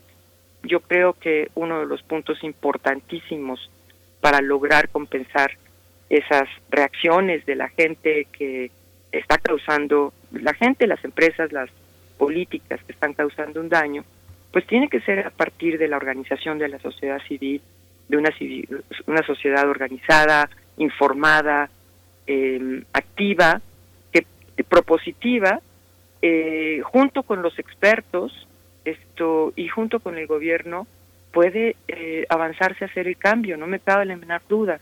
Yo creo que es más una cuestión de voluntades, de toma de decisiones, de que ya es el tiempo de no perder eh, más momentos para poder hacer las profundas transformaciones y, y, y, ponernos a actuar.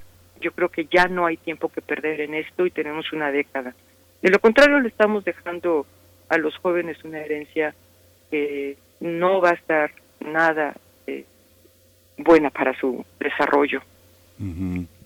Este, María Dolores Barrientos, alemán, tener la posibilidad de observar una realidad eh, local desde las posibilidades de observación que da un programa de Naciones Unidas, en este caso para el medio ambiente, eh, lleva, lleva a pensar cómo, eh, qué lugar ocupa cada país, qué desafíos tiene. México, en este sentido, frente a Centroamérica, que es la cadena natural, el eslabón natural de una enorme cadena hacia el, hacia el sur del continente, ¿qué lugar ocupamos? ¿Qué, qué responsabilidades tiene México en el orbe regional, qué es lo que hay que exigirle desde el ámbito internacional a México para que esta situación mejore en, en la región. Sí, bueno, básicamente, eh, continuando los comentarios eh, de la doctora Carabias, eh, yo creo que aquí es importante mencionar que pues estas emergencias planetarias que ya les denominamos, que es precisamente la el cambio climático, la pérdida de la biodiversidad y la contaminación están causando costos económicos muy altos, están causando millones de muertes prematuras cada año. Y yo creo que uno de los mensajes más importantes que, que da este estudio, haciendo las paces con la naturaleza, es que nos dice que estas emergencias eh, ambientales y planetarias están impidiendo ya el progreso del desarrollo sostenible y que eventualmente si no se si, no se atienden de una manera integral eh, muy difícilmente vamos a poder lograr eh, pues estas metas que se han establecido con la Agenda 2030 y sus 17 Objetivos de Desarrollo Sostenible. Y eventualmente este modelo extractivo de recursos naturales que pues ha prevalecido en eh, al menos las últimas cinco décadas, pues están provocando estos estas desigualdades eh, sociales, económicas, no solamente en, dentro de nuestros países, sino también de manera regional, ¿no? Y lo que yo te podría decir es que es que México, Centroamérica y el Caribe son una de las de las subregiones más vulnerables al cambio climático y eventualmente si no atendemos eh, pues e, e, este tema de una manera eh, determinante y urgente pues nuestro modelo económico y nuestro modelo de desarrollo pues va a tener muy pocas posibilidades de avanzar y de precisamente darle a estos jóvenes y a las generaciones futuras eh, un bienestar parecido al que estamos teniendo actualmente, ¿no? Y, el llamado del PENUMA y de este grupo científico es que eh, tenemos que actuar ya. Esta, esta, esta década es una década decisiva porque precisamente podemos cambiar las tendencias eh, de esta degradación ambiental. Eh, les recuerdo, por ejemplo, México en 2019 y 2020 eh, sale desafortunadamente en la lista de los 10 países con mayor pérdida forestal primaria. Y México no había estado en esta lista desde, desde el 2002. Entonces estamos viendo una pérdida muy fuerte de estos bosques y selvas primarios, eh, especialmente en el sureste de México, eh, Campeche, península de Yucatán, Chiapas, en 2019 y 2020 estamos este como país en esta pues desafortunada lista de los de los 10 países con mayor pérdida eh, también México eh, pues eh, como ustedes saben el 70% de las causas de, este calentamiento global que queremos combatir son precisamente el uso y generación de energía es cómo generamos nuestra electricidad, cómo, eh, cómo nos transportamos y qué tipo de combustibles estamos usando para transportarnos. A nivel global es el 70% de las causas de, de, esas emisiones de gases de efecto invernadero y en México es, exactamente la misma el mismo porcentaje. Entonces, la necesidad también que tiene México de, de transitar y de cambiar su matriz energética eh, es, es imperativa no solamente eh, para combatir estas emergencias planetarias y ambientales, sino también como una manera de competitividad, porque eh, les recuerdo que ya hay más de 120 países eh, que se han comprometido a tener precisamente economías neutras en términos de carbono para el 2050. Y bueno, y México pues esperemos que pronto puede estar dentro de esta lista, pero en este momento todavía no no estamos viendo pues eh, ese compromiso. Doctora Julia Carabias, eh, en este transitar tan anhelado y del que tanto se habla y de que al, y, en el que algunos países pues se han dispuesto, países particularmente eh, ricos y no en las condiciones de los países de nuestra región, ¿de qué se trata? Se trata, tiene que ver con un asunto de voluntad política por parte de los gobernantes. ¿Dónde está México también en ese punto frente a la realidad energética, doctora Julia Carabias? Bueno, yo creo que eh, algunas de las cosas que dijo precisamente Dolores Barrientos nos ponen un buen contexto. Yo quisiera añadir un, elemento aquí. Nos está costando mucho trabajo eh, como eh, sociedad, tanto nuevamente personas, esto, tomadores de decisiones, organizaciones, entender la, la, la forma en cómo se conectan estos problemas ambientales y nos impactan directamente. Eh, por eso el informe es tan importante, el poder hacerlo claro y con mensajes muy contundentes para que eh, pueda comprenderse. El consumo de la energía.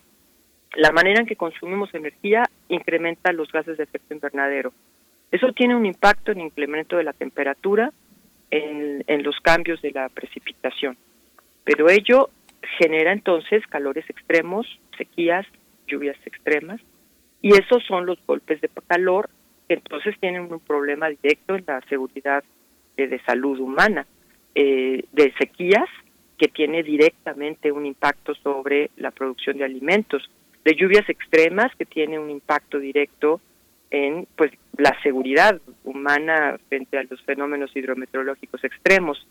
Todos estos factores nos van generando un problema de calidad de vida. Entonces, cuando estamos planteando el tema de que la prioridad es mejorar las condiciones de vida, sobre todo en las poblaciones más vulnerables, de los más pobres, y no incorporamos toda la problemática que ha generado estos problemas, entonces no vamos a poder resolverlo, porque no es con subsidios directos a la gente en que pueda tener de momento un mejor ingreso, que ante la pandemia pues esto se ha complicado enormemente más. Es un asunto de cambios estructurales en lo que estamos haciendo. Y un cambio estructural implica una forma de generar energía diferente, una transición energética que no puede retrasarse. No podemos regresar a basar nuestra generación de energía en los hidrocarburos. Lo mismo pasa con la alimentación. En la alimentación lo que tenemos es una serie de impactos, que comento brevemente, es al producir alimentos se están utilizando cantidades bárbaras de, de pesticidas y de fertilizantes. Eso contamina el agua y el suelo, pero también está eliminando a muchísimos insectos, miles de insectos. Está alterando el ciclo del fósforo y del nitrógeno. La eliminación de los insectos, pues resulta que se están extinguiendo polinizadores básicos para el 70% de los, de los cultivos que utilizamos. En el, el, cambio del ciclo del fósforo y el nitrógeno está afectando a ecosistemas terrestres y acuáticos. Y eso impacta finalmente a la salud humana por la pérdida de, biodiversidad, de alimentos, de tierra y de mar. No vamos a poder resolver el tema de los alimentos si nada más vemos un asunto de que hay que producir más. Es cómo se produce, es quién consume, qué consumimos, cómo se distribuyen las cadenas de mercado, cuánto cuestan los alimentos, quién tiene acceso a ellos. Y eso es una cadena de interacciones muy compleja que además está impactada con el cambio climático y la contaminación. Entonces, tenemos que hacer un cambio en la producción de los alimentos. No podemos pensar que alimentos es nada más producir más en, nuestras tierras. Eh, y eso no va a ser posible si no lo vemos de manera integrada. Me parece que la gran falla que hemos tenido y que le, en, en la toma de decisiones y, y que los, los tomadores de decisiones, los políticos, no han incorporado es que estos temas se tienen que gestionar de manera transversal y tiene que haber al más alto nivel, en el caso de nuestro país, de la Presidencia de la República, una conducción de establecer programas para enfrentar la problemática del cambio climático, para mejorar el sistema alimentario, para tener un manejo sustentable hídrico. Los programas, estos programas especiales, en el caso del cambio climático, está definido en nuestra legislación mexicana, en la ley eh, de, cambio climático, y pues ya han pasado dos años y pico y no lo vemos. Esta administración no lo ha presentado todavía. Nuestros compromisos como país ante los acuerdos de París, que fueron eh, nuevamente presentados y que se esperaba que teníamos que hacer un mayor esfuerzo para lograr la meta colectiva de no llegar a, bueno, de estar muy por debajo de los dos grados centígrados de incremento en el año 2030, pues entonces se quedaron igual. Y eso no está reflejando una responsabilidad de que estemos tomando el tema ambiental como la base para lograr el bienestar. Y creo que de eso se tratan los objetivos de desarrollo sostenible. La Agenda 2030 nos está dando 17 objetivos que están concatenados. Tres de ellos, el de eh, la pérdida de la biodiversidad en la, en, la, parte terrestre y un buen manejo en, el uso de la biodiversidad terrestre, igual que la marina, igual que el cambio climático, son la base para después lograr los otros objetivos de un mejor consumo y producción que al final de cuentas logran el bienestar de la sociedad, no pobreza, no hambre, eh, equidad, etcétera. Entonces, no veo en la agenda mexicana que el programa de la de la agenda de las Naciones Unidas 2030 que México firmó y que es ley para México se convierta en una guía para nuestro desarrollo y el Plan Nacional de Desarrollo pues no menciona siquiera el tema del cambio climático. María Dolores Barrientos, bueno, precisamente hablando de instrumentos, de herramientas, de acuerdos internacionales a favor de la biodiversidad en este país, ¿dónde estamos? ¿En qué punto estamos? ¿Y cuál es el peso de esos acuerdos? Eh, la doctora Carabias menciona, por supuesto, los acuerdos de París, pero también recientemente tenemos este muy importante para la región, el de Escazú. ¿Cuál es el peso de estos acuerdos frente a una realidad que va caminando y un gobierno que tiene que resolver, gobierno federal, pero también a todos los niveles, eh, que tiene que resolver sobre la marcha, pues lo que ya es una urgencia, las necesidades inmediatas de la población también, cómo verlo a futuro y cuál es el peso de estos acuerdos como de nuevo el ejemplo del acuerdo de Escazú? Bueno, yo creo que el acuerdo de Escazú fue, fue un, gran avance, eh, fue un gran logro principalmente de la sociedad civil eh, de la región de América Latina y el Caribe. Y yo creo que el acuerdo de Escazú eh, nos da también una plataforma de acción porque, porque eventualmente promueve el acceso a la información, promueve la participación colectiva y de sociedad civil en, en los temas relacionados al, al, medio ambiente. Y yo creo que ahí también me gustaría muchísimo retomar eh, el comentario de la doctora Carabias en, un inicio, eh, diciendo que también todos estos eh, retos ambientales y emergencias planetarias se refieren a, a un pues aún se puede decir eh, que nos están enfrentando generacionalmente, ¿no? ¿Por qué? Porque eh, el, los impactos de, todos estos eh, retos ambientales seguramente van a ser cada vez más difíciles de enfrentar en, en 10 o 20 años. Y si, si nos fijamos, pues en este momento eh, los tomadores de decisiones, las personas que pueden estar cambiando el rumbo de las de las tendencias de estos de estas problemáticas ambientales son personas mayores o muy mayores, ¿no? Entonces son personas que pues no van a no van a vivir eh, por su ciclo de vida, no van a no van a ver en 10 o 20 años estos eh, desastres que algunos científicos ya están eh, pronosticando, ¿no? Desastres climáticos, eh, eh, pues insuficiencia hídrica en muchas zonas, principalmente de, México, que es un país otra vez vulnerable en cuanto a insuficiencia hídrica. Entonces, yo creo que el llamado, que también muchos análisis como este y otros, incluso el acuerdo de Escazú, es un llamado a la participación colectiva, a eventualmente subir de, un, de nivel político y de visibilidad los temas ambientales. Y para ello yo creo que es importante la organización que podamos tener como sociedad civil, eh, exigirle a nuestros representantes eh, durante los procesos políticos y, durante el ejercicio de sus funciones, eh, poner cada vez más los temas ambientales al más alto nivel político, ¿no? Entonces, y en cuanto esté a un más alto nivel político, eventualmente pues vamos a tener mayores presupuestos, mayores programas, eh, un, trabajo integrado para, para un desarrollo eh, sostenible. Pero lo que yo, lo que siempre comentamos con los jóvenes es la base para tener ese, esa mayor visibilidad eh, de la agenda ambiental y desarrollo sostenible es la organización.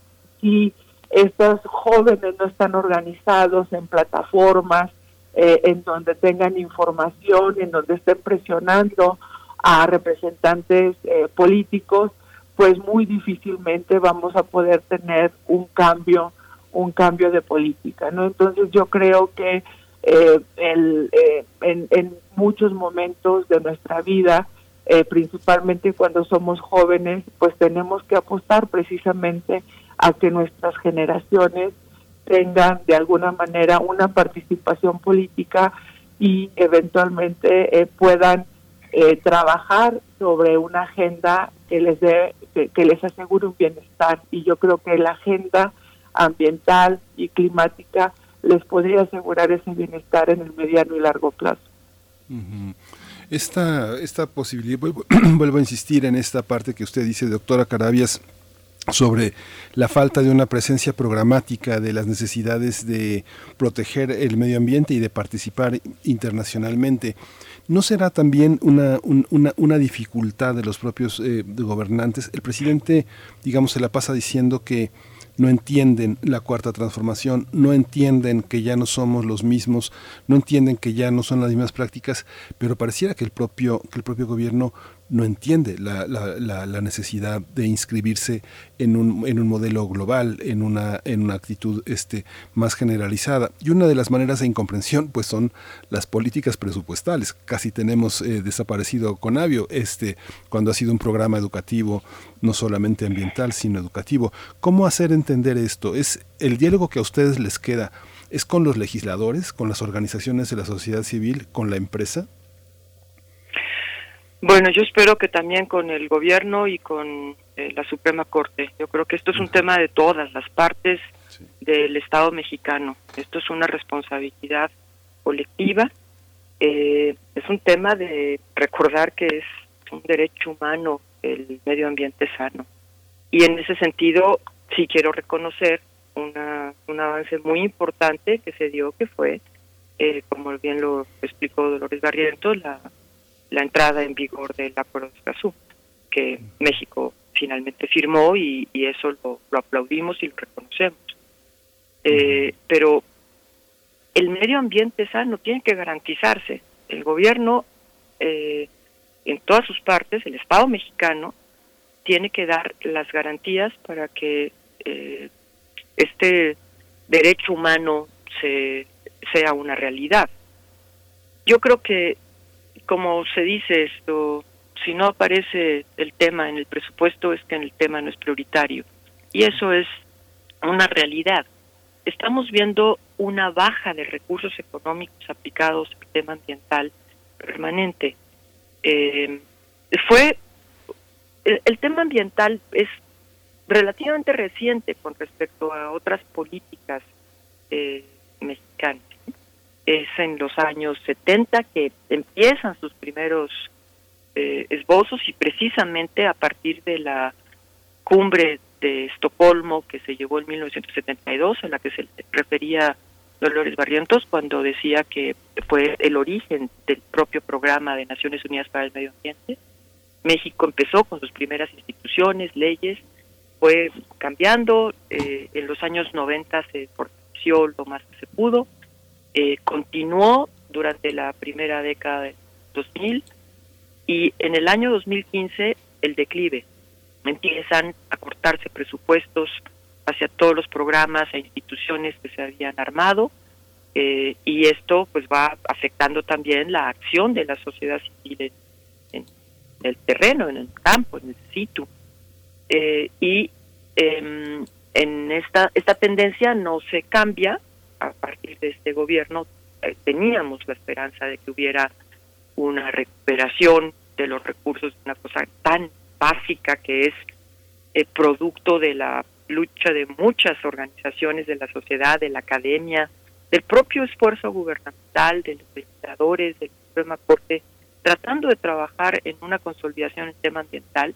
Y lo que vimos es más y más y más recortes se han desaparecido muchos programas que iban directamente al apoyo con la gente, por ejemplo, el pago por servicios ambientales, pues existe todavía, pero está con, ya ahora sí está intubado. Eh, la CONAVIO ha tenido recortes muy sustantivos, no solamente de presupuesto, sino también ha impactado personal, siendo la institución mundial más importante en conocimiento eh, y uso de la biodiversidad. Es una institución que ha sido ejemplo para en, en el mundo para que se construyan de manera semejante. Es una comisión intersecretarial que precisamente logra la transversalidad de incorporar la problemática de biodiversidad en el resto de las políticas públicas y es el espacio en el que acopia la investigación que se hace eh, tanto en México como en el mundo sobre nuestro territorio y se eh, traduce en políticas públicas. Yo creo que ese es el ejemplo al que nos referíamos antes. La ciencia ha dicho, no puedo decir que todo, porque hay que seguir investigando siempre. Ahí tenemos también un problema muy serio porque el recorte presupuestal en la parte del quehacer eh, científico y académico también está muy fuerte. Eh, pero esta institución Conavio, que ha copiado porque se ha adquirido la confianza de los investigadores y en eso la UNAM participa directamente, constantemente, eh, logra traducir esta información para orientar las políticas públicas. Tenemos una joya y se está desapareciendo, está en un riesgo realmente. Entonces, me parece que no estamos poniendo eh, el tema central que para lograr superar la pobreza, que es uno de los ejes centrales de la cuarta transformación, y no puedo más que coincidir en ello. Lo que no coincido es que esto no puede hacerse sin atender los temas ambientales y los temas de la democracia. Entonces, eh, ahí es donde tenemos que estar todos muy atentos a que todo tiene que ir junto y que sí hay salidas, que sí hay opciones. Y se han venido diciendo eh, por tiempo, pero van eh, cada vez más claras experiencias exitosas, pero ahora, ahora hay que convertirlas en políticas públicas. La UNAM está llena de experiencias que han resultado en cambios radicales y transformadores de la vida de las comunidades. Bueno, ¿por qué no se pasa esto a las políticas públicas? Sí, sí, justamente este comentario de la doctora Carabias, María Dolores Barrientos, usted quisiera ampliarlo. Le agregaría nada más un pequeño comentario si usted desde este mirador privilegiado encuentra en la generalidad regional algún sector de la de la este involucrado en este tema que tenga la mayor resistencia, con quien haya que trabajar más además además del sector público. ¿Hay algún sector que es eh, resistente? Los partidos políticos, los empresarios, ¿quiénes? Bueno, yo yo pienso que no es solamente un sector, ¿no? Sino como como el análisis haciendo las paces con la naturaleza nos dice, tenemos que transformar el sistema económico que ha prevalecido y que pues está centrado en la en la extracción de los recursos naturales y la degradación del medio ambiente. Eh, yo creo que esa es la base para entender y la recomendación que nos da el estudio, ¿no? Que tenemos que eh, incentivar una mayor investigación y conocimiento humano, innovación, tecnología y cooperación eh, de hecho, ya hay muchos, eh, pues, muchos pensadores eh, con influencia global que, constantemente nos están diciendo en, en redes sociales para enfrentar estas crisis planetarias no es necesario solamente la tecnología, es necesario un cambio de cultura, es necesario un cambio de políticas públicas, ¿no? Entonces yo creo que no solamente es la responsabilidad de, de los gobiernos, por supuesto que los gobiernos representan pues las voluntades de los de nuestros pueblos y de nuestras naciones, pero eventualmente, por ejemplo, el sector privado, ¿no? Cómo cómo se puede transformar eh, la producción o los sistemas de producción del sector privado, pues con, con una mayor eficiencia de los recursos, eh, de la energía, el uso de energía renovable que ya eh, en más de dos terceras partes del planeta las energías renovables son las más baratas para generar electricidad y en México no es la excepción. Eh, la huella hídrica también es importante, pero yo creo que también tenemos que llevar el mensaje hacia el individuo, ¿no? Porque eventualmente eh, los cambios fundamentales, precisamente estos patrones de consumo, están en nosotros mismos, ¿no? Cómo, cómo nos alimentamos, eh, cómo nos transportamos, eh, qué tipo de energía queremos tener en nuestras empresas pequeñas, en nuestras, en nuestras hogares. Yo creo que todo eso sería un cambio transformacional que precisamente es uno de los mensajes más importantes que tiene este análisis de haciendo las paces con la naturaleza. Precisamente enlazo ese, este, esta reflexión, María Dolores Barrientos, con lo que nos eh, comentan en redes sociales. Hay algunos comentarios que apuntan precisamente a eso, hacia el modelo de producción y de consumo. Le ponen el nombre, eh, no el apellido, pero sí el nombre al capitalismo. Nos dice por aquí Alejandro Ordorica, dice dentro del capitalismo no habrá solución real. Todo eh, esta, a toda esta problemática es inherente a él y nos pregunta por qué sesgar y bordear esto en sus análisis. ¿Por qué no hablar directamente del capitalismo? Bueno, es un, una manera también en la que vamos ya cerrando esta conversación y, les, les pregunto entonces, ¿dónde, ¿dónde está esa posibilidad? ¿Dónde reside, doctora Julia Carabias, la esperanza para hacer un cambio tan importante de un paradigma prácticamente, como dice también la doctora eh, María Dolores, eh, de, de, de, cultura, de producción, de consumo? ¿Dónde está la piedra donde nos podemos apoyar para, para generar cambios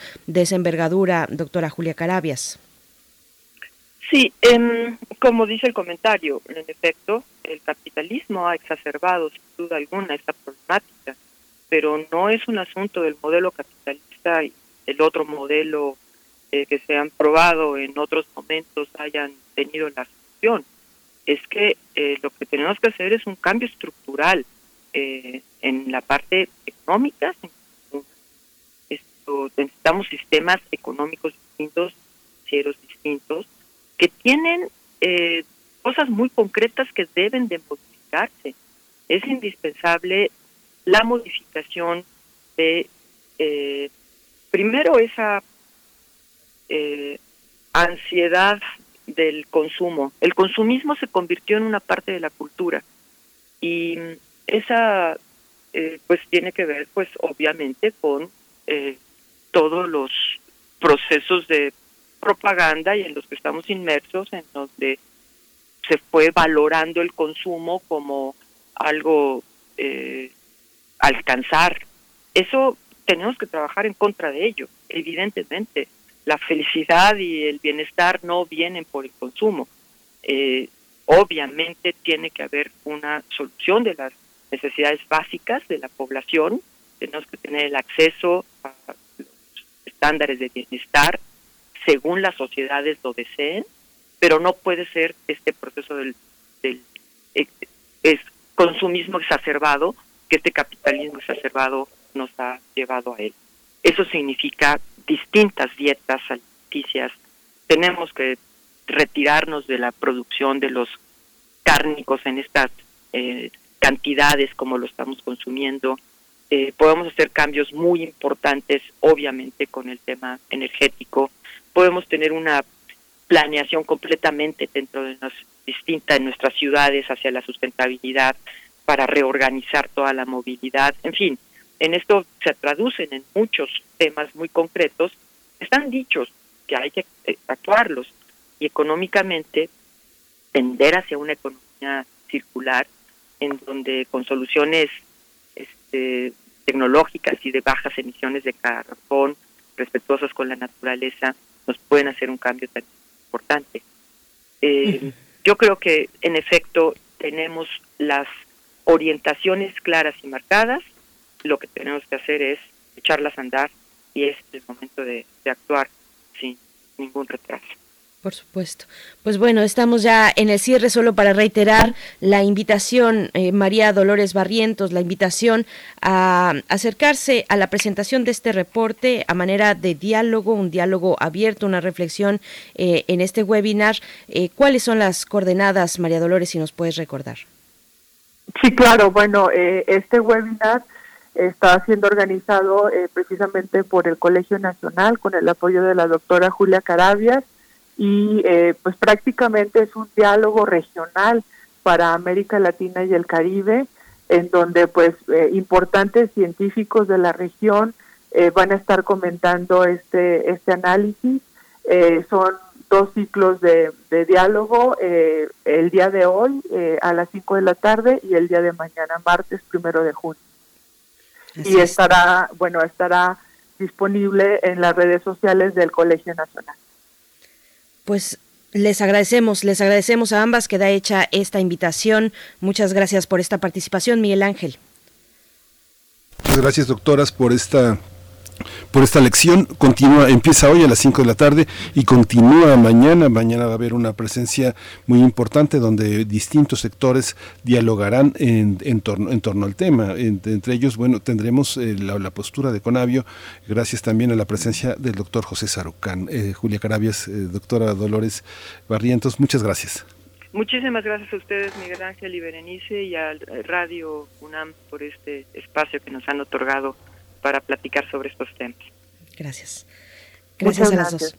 Hasta pronto. María Dolores Barrientos, representante en México del Programa de las Naciones Unidas para el Medio Ambiente, el PUNUMA, y también doctora Julia Carabias, miembro del Sistema Nacional de Investigadores y del, Colegio Nacional. Vamos a hacer la pausa de la hora. Ya nos despedimos de la radio Nicolaita. Nos llegó el momento de irnos al corte. Ya son las 8 con 59 minutos. Gracias, Radio Nicolaita. Mañana nos volvemos a enlazar.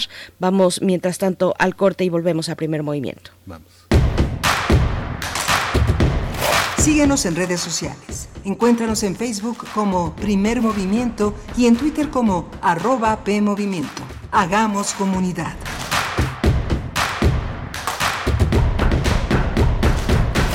En Morena seguimos haciendo historia y estamos listos para seguir luchando por un país más justo e igualitario. Nos mueve la fuerza el entusiasmo y las causas de la gente para demostrar de nuevo que el pueblo es el que manda y juntos consolidar la cuarta transformación. Este movimiento le pertenece a millones de corazones unidos en un mismo sentimiento, el compromiso de transformar a México. Juntos vamos a defender la esperanza.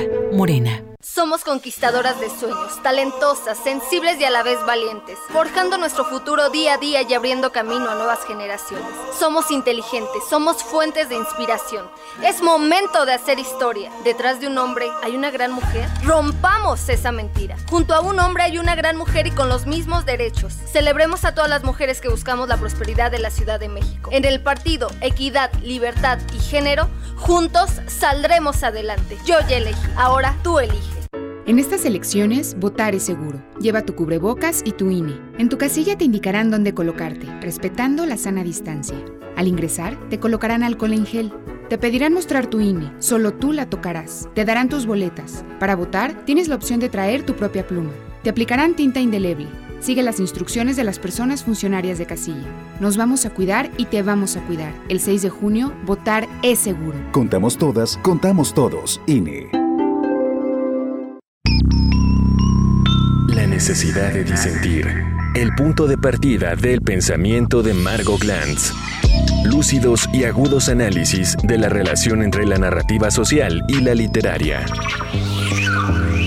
Las divergencias de Margot Glantz. Serie homenaje en la que mujeres académicas, compositoras y periodistas dialogan con el pensamiento de Margot Glantz con audios originales del trabajo de la escritora entre los años 70 y 80.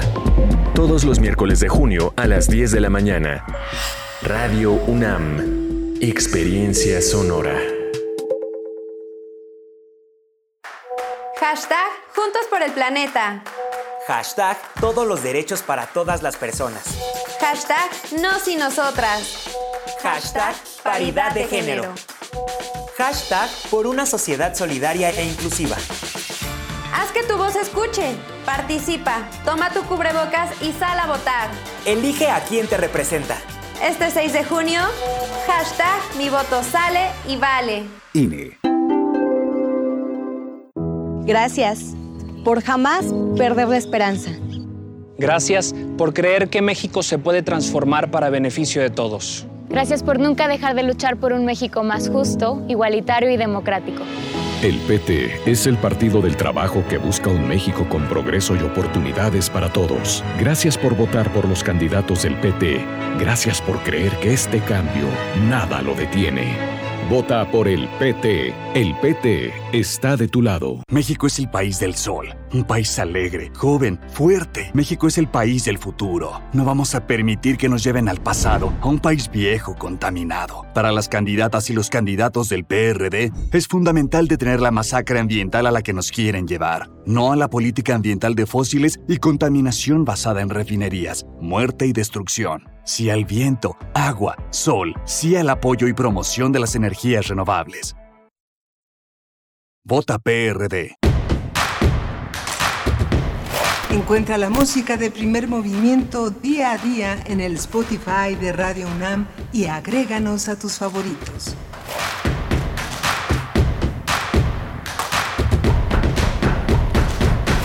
Hola, buenos días. Eh, son las 9 de la mañana con 4 minutos de este 31, 31 de mayo, el último día de mayo, eh, la bisagra con este mes de junio que será tan importante para nuestro país. Hoy está en los controles técnicos eh, Socorro Montes, está Frida Saldívar en, los, en la producción ejecutiva, Violeta Berber está en la asistencia de producción y mi compañera Berenice Camacho eh, en, la, en la conducción de primer movimiento. Queremos darle en conjunto la felicitar a, Benito Taibo. Hoy es su cumpleaños y es algo, también felicitamos a otros radioescuchas, es algo tan personal, tan cercano. Benito, es un privilegio tener a Benito Taibo como, vamos a llamarle como jefe. Es una, es una, este, es nuestro superior, pero también es nuestro amigo, es nuestro compañero, es una presencia invaluable en, Radio UNAM tener un hombre de letras, un escritor, un periodista que nos respeta, que nos quiere y que nos protege también. Benito, felicidades, Berenice.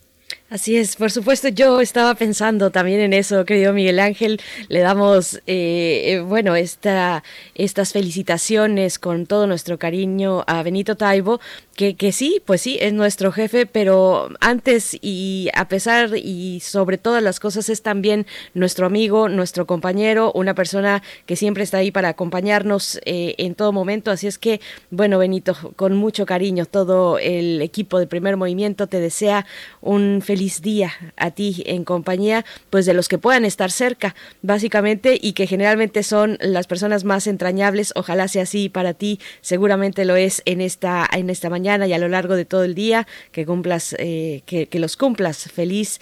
Y, y, bueno ya habrá oportunidad de comernos ese ese pastel juntos otra vez allá en las instalaciones de Radio UNAM Sí, este, y bueno, hoy tenemos un, un, programa justamente de, de, conciliación, de reconciliación y de repensar nuestra, nuestra naturaleza, nuestro medio ambiente, el agua, el medio ambiente y las instituciones que, que, que, este, que prohijan, que permiten una, una educación eh, para todos. Todos eh, hemos necesitado tener una educación ambiental, reflexionar sobre lo que hacemos. No hay una naturaleza de las cosas, hay una naturaleza social de las cosas que podemos modificar y que podemos restringirnos.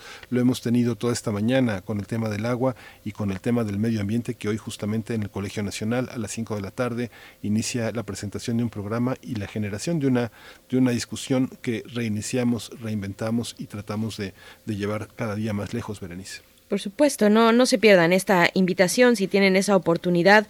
También muy temprano hablábamos de las jornadas de humanidades.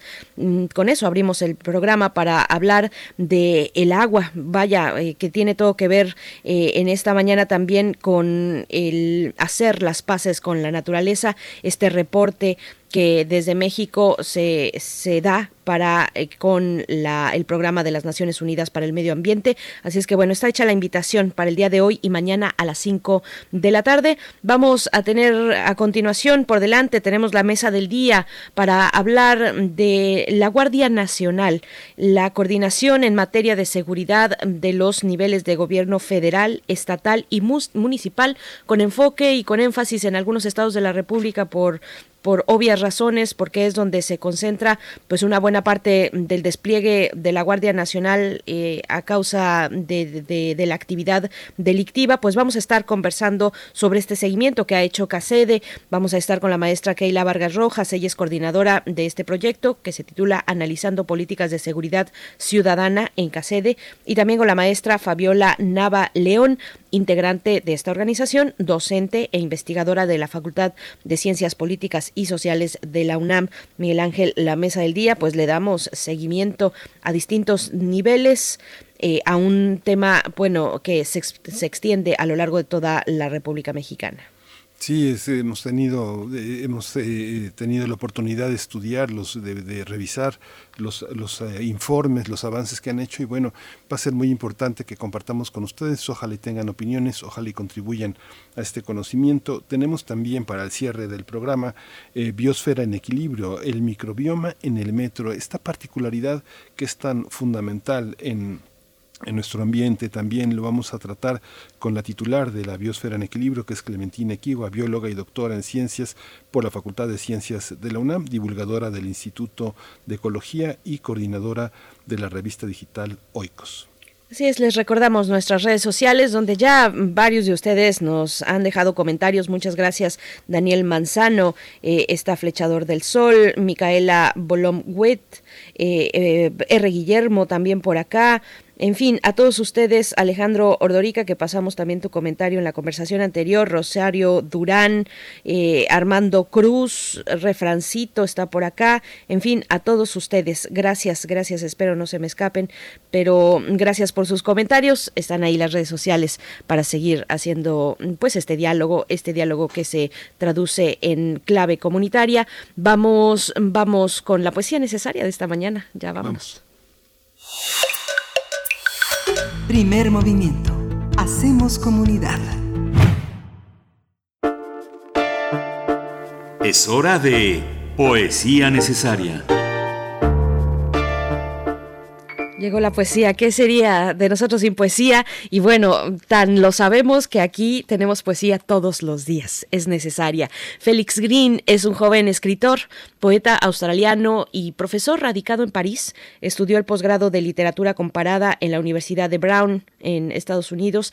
Es difícil encontrar su poesía traducida al español, pero bueno, el Círculo de Poesía, el Círculo de Poesía, esta plataforma que también es editorial, pues bueno, tiene una selección interesante de poesía australiana. He hecho esta selección de Félix Green.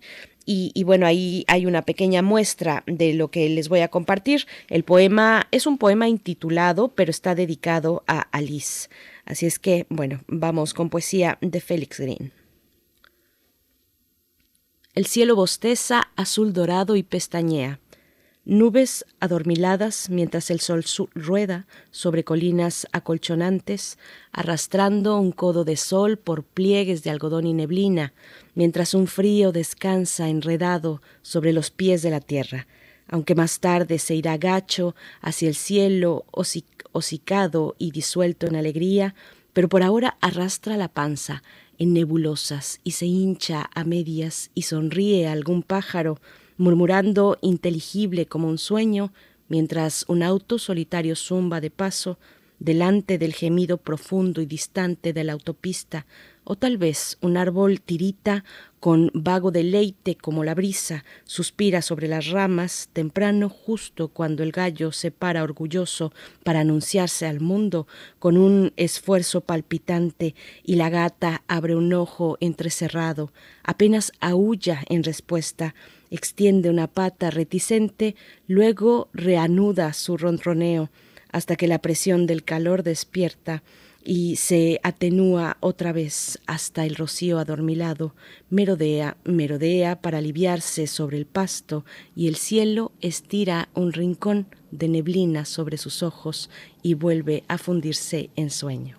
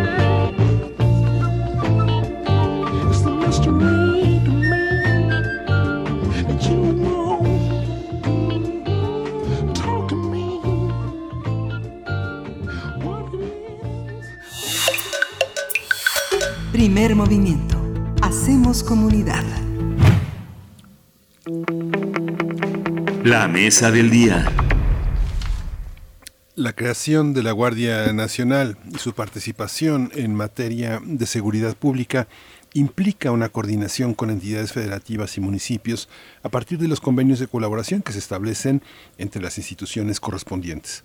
En dichos acuerdos deberán establecerse las condiciones y términos para la conclusión de las tareas encomendadas a la Guardia Nacional a fin de que las instituciones de seguridad pública local las asuman plenamente. Sin embargo, para ello son necesarios recursos y en el proyecto de presupuesto de egresos de la Federación 2021 desaparece el programa de fortalecimiento para la seguridad, Fortaseg, cuyo objetivo era financiar actividades de seguridad a nivel estatal y municipal. Cabe señalar que en cinco de los nueve estados considerados en el proyecto de análisis de seguridad pública de CACEDE, el monto asignado representaba más del 40% de los ingresos federales dirigidos a la seguridad estatal y municipal en el 2020. A esta situación se suma la falta de convenios de colaboración de la Guardia Nacional con las entidades federativas, aunque sí lo ha hecho con algunos municipios. Vamos a presentar esta, vamos a hacer un análisis de la coordinación en materia de seguridad tanto en los tres niveles eh, del Estado, para el caso de la Guardia Nacional, y nos acompañan la maestra Keila Vargas Rojas. Ella coordina el proyecto Analizando Políticas de Seguridad Ciudadana en CACEDE. Es especialista en prevención de las violencias, seguridad ciudadana y prevención del lavado de dinero. Maestra eh, Keila Vargas Rojas, bienvenida. Gracias por estar aquí en Primer Movimiento. Muchas gracias, Miguel Ángel Bernice. Buenos días. Muy buenos días, maestra Keila Vargas. Por mi parte, yo doy la bienvenida y presento a la maestra Fabiola Nava León. Ella es docente e investigadora en la Facultad de Ciencias Políticas y Sociales de la UNAM y es integrante de CACEDE. Maestra Fabiola Nava, gracias por estar esta mañana. Bienvenida. Buenos días, muchas gracias a ustedes por la invitación. Muchas gracias. Eh, lo que presentan como informes en los estados que están siendo analizados es muy pues es doloroso, es muy, es muy preocupante. Eh, ¿Qué de lo que se tenía se perdió? ¿Cuáles son los, eh, eh, los baches, las ausencias que son significativas, que vale la pena decirle a los radioescuchas, a la sociedad que ha perdido por cuestiones presupuestales? Doctora, este maestra Keila Vargas. Sí, el, el problema con la desaparición del portacer en principio de cuenta o por principio de cuentas se relaciona con el fortalecer o acrecentar las dificultades pues financieras técnicas que implica para los estados y municipios el financiamiento y acompañamiento de sus estrategias eh, de seguridad pública sobre todo a nivel local.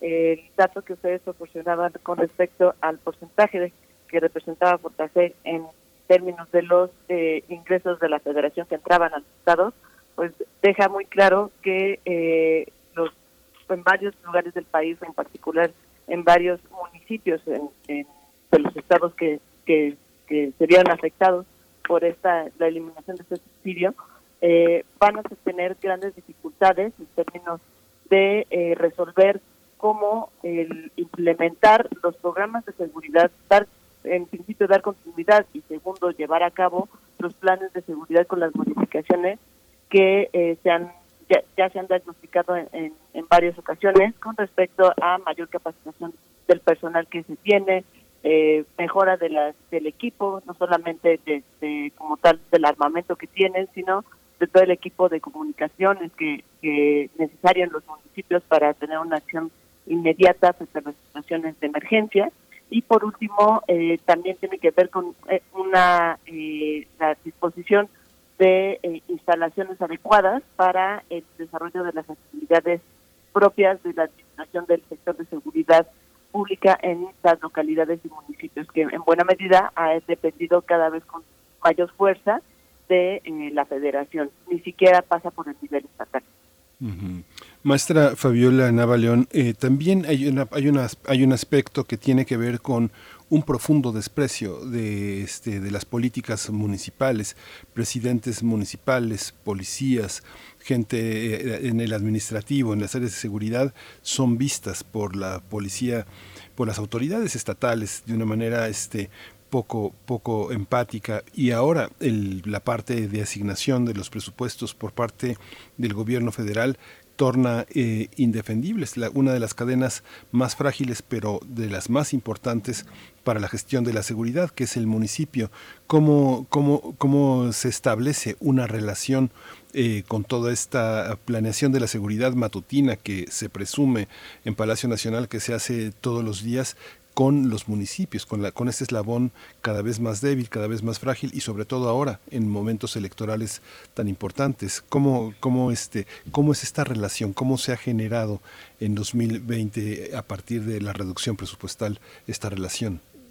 Ok, eh, bueno, en este escenario que, nos plantea encontramos dos retos fundamentales, ¿no? Por un lado, eh, la creación eh, eh pues muy tierna en, en este primer momento de lo que podría llamarse una especie de cooperación eh, entre eh, pues las tres los tres órdenes de gobierno una cooperación que empieza siendo muy muy limitada a la presencia particularmente de la Guardia Nacional en los municipios pero también eh, vinculado a lo que Keila mencionaba, esta reducción de los recursos que viene a tocar de manera directa pues los intereses eh, municipales en términos de seguridad, ¿no?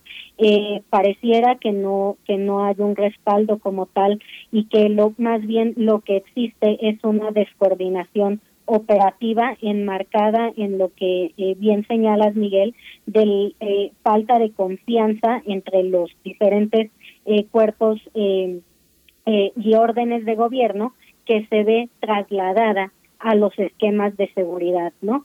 Efectivamente, la percepción de corrupción en, en, en el ámbito municipal puede ser quizás mucho mayor a la, a la estatal o a la presencia federal dentro de los municipios, ¿no? Y si aunado a esto encontramos una reducción de, de recursos, pues la cooperación se ve eh, fragmentada. La poca que hay, que no está institucionalizada, por supuesto, encuentra nuevos retos ante estos nuevos escenarios que se van eh, traduciendo en eh, con medios de colaboración que, insisto, no están disponibles eh, al, al, alcance de todos por materia, eh, por cuestiones de, de, seguridad nacional, como nos lo han referido en la investigación, pero también a una eh, limitante y, y podríamos eh, vislumbrar una presencia tal vez cada vez eh, más escasa de los elementos federales dentro de los municipios. Maestra Keila Vargas, bueno, antes de seguir profundizando ya en la particularidad de los eh, distintos estados de la República que eh, pues que se presentan en este informe, eh, estamos hablando de Veracruz, de Baja California, de Chihuahua, del Estado de México, de Guanajuato, de Puebla, de Sinaloa. Antes de ello, mi pregunta es, maestra Keila, ¿cómo se cómo, qué tipo de información se recaba en los estados, porque este es un proyecto en el que participan académicos, especialistas, periodistas también, y la información al respecto, pues es eh, algo fundamental, es de lo que partimos. Qué tipo de información se recaba eh, en, en, estos estados para calificar precisamente la presencia de la Guardia Nacional, cuáles son esas variables que se están manejando en este estudio, cómo, cómo se organizan y se priorizan estos eh, núcleos de información, maestra Keila. Que sí, Bence. El análisis emplea una metodología mixta utilizando información de fuentes hemerográficas, datos estadísticos de tanto del Secretario Ejecutivo del Sistema Nacional de Seguridad Pública, como el Sistema Nacional de Violación de Derechos Humanos, algunos datos eh, proporcionados por INEGI y eh, sobre todo, y este es el gran valor de, la participación de, las personas que incorporan la red de investigación sobre Guardia Nacional a nivel estatal, es eh, el, la, el levantamiento de información directamente con actores clave y estratégicos en no solamente en las áreas de seguridad, sino también por parte de organizaciones de sociedad civil que operan en los diferentes estados, eh, a través de entrevistas estructuradas y dirigidas con por cada uno de las y los investigadores especializados en temáticas de seguridad, prevención de violencia y eh, análisis de políticas públicas de seguridad a nivel estatal. Eh, a lo que en, en principio se, se, solicitó a cada una de las personas que integran la red y en particular que desarrollaron estos documentos de investigación fue el incorporar eh, eh, cinco puntos o cinco directrices base para eh, poder generar información y sistematizarla. La primera parte de la información tiene que ver con un, un primer informe, un resumen ejecutivo eh, que se realizó en los meses eh, de junio a eh, diciembre del año pasado y en ese informe lo que se pidió a los eh, a los perdón a los analistas a los investigadores fue eh, hacer un primer acercamiento a la Guardia Nacional o a la información que se tenía disponible de la Guardia Nacional, en principio del despliegue. Eh, hubo una gran cantidad de información, de notas de prensa que se generaron el año pasado vinculadas con el despliegue de la Guardia Nacional de lleno en, eh, a, en los municipios clave de, atención, en principio siguiendo una lógica de, eh, de atención a los a, a, lugares o a sitios prioritarios en términos de incidencia delictiva y por otra parte que correspondiera a la coyuntura que en, el, eh, que en principio eh, motivó la, el despegue de la Guardia Nacional, que era la atención a, eh, a migrantes o el, a su participación en el control migratorio más bien, la, el combate a la delincuencia organizada, el enfrentamiento con grupos de delincuencia organizada y en el marco de la emergencia o de las medidas sanitarias que generó la pandemia por COVID-19, cuál había sido su participación en la eh, para asistir a los sistemas de salud estatales y proporcionar atención en el ámbito municipal. De ahí eh, se generó un primer documento que después fue eh, retroalimentado con una segunda, eh, un segundo levantamiento de información en el cual se pedía específicamente atender cuál era la recepción de la población y cuál era la, la, recepción también de los actores estatales y municipales una vez que ya se había iniciado este despliegue y esas primeras actividades. Eh, como menciona la, la, la maestra Nava, este levantamiento de información se hizo a partir de solicitudes de información, pero también recopilando notas de prensa y las propias entrevistas con los actores que de alguna manera se relacionaban directa o indirectamente con la Guardia Nacional. Tenemos, bueno, tres elementos ahí eh, muy importantes y en estos lapsos de tiempo donde ya alcanzamos a hablar de la emergencia sanitaria de COVID-19, pero también de la atención a personas migrantes que previo a la, y durante también la pandemia, pero previo a la pandemia tuvimos episodios pues muy importantes, prácticamente inéditos del paso de personas migrantes y también el combate, por, por tercer punto, el combate a la delincuencia organizada. ¿Cómo, eh, cómo qué, qué detalles, qué elementos arroja este análisis, maestra Fabiola Nava, por ejemplo, con respecto a la cuestión de la emergencia sanitaria y, el despliegue de la Guardia Nacional? ¿Qué es lo que podemos decir para estos estados? Ok, en la mayoría de los estados, Berenice, eh, la participación de la Guardia Nacional en atención eh, a la emergencia sanitaria se, eh, se desplegó en algunos de los casos, en la mayoría de ellos, para, eh, digamos, resguardar la posición, el posicionamiento de las policías, tanto municipales como estatales, en, eh, en este primer momento, en, digamos, ir acompañando a los procesos de, cierre de, de comercios eh, en las entidades federativas durante esta primer, eh, digamos, eh, primer ejercicio de la de la emergencia sanitaria en la que pues eh, evidentemente se nos resguarda a todos y eh, pues aquellos negocios que no estaban en condiciones o no querían eh, los dueños cerrar pues la Guardia Nacional acompañaba a las policías tanto municipales como estatales a que se desarrollaran estos operativos para el cierre de los negocios y de esta manera respetar los lineamientos eh, federales y estatales en términos de, de, la atención sanitaria, ¿no? Eso en un primer momento, eh, esa fue la, el acompañamiento, digamos, que la Guardia Nacional hizo a, la atención a COVID-19. Y bueno, con el con el regreso o con el ingreso, perdón, de las vacunas al territorio nacional, la Guardia Nacional ha venido de, eh, jugando un rol importantísimo en la protección y eh, eh, préstamo de instalaciones, resguardo de, de, de las dosis de las vacunas y por supuesto vigilancia y acompañamiento del personal médico a cargo de los eh, de los procesos de vacunación no de, hay eh, hay vigilancia y hay un control eh, muy amplio muy muy digamos eh, consolidado sobre eh, todo todo el proceso de vacunación desde que llegan las vacunas a las sedes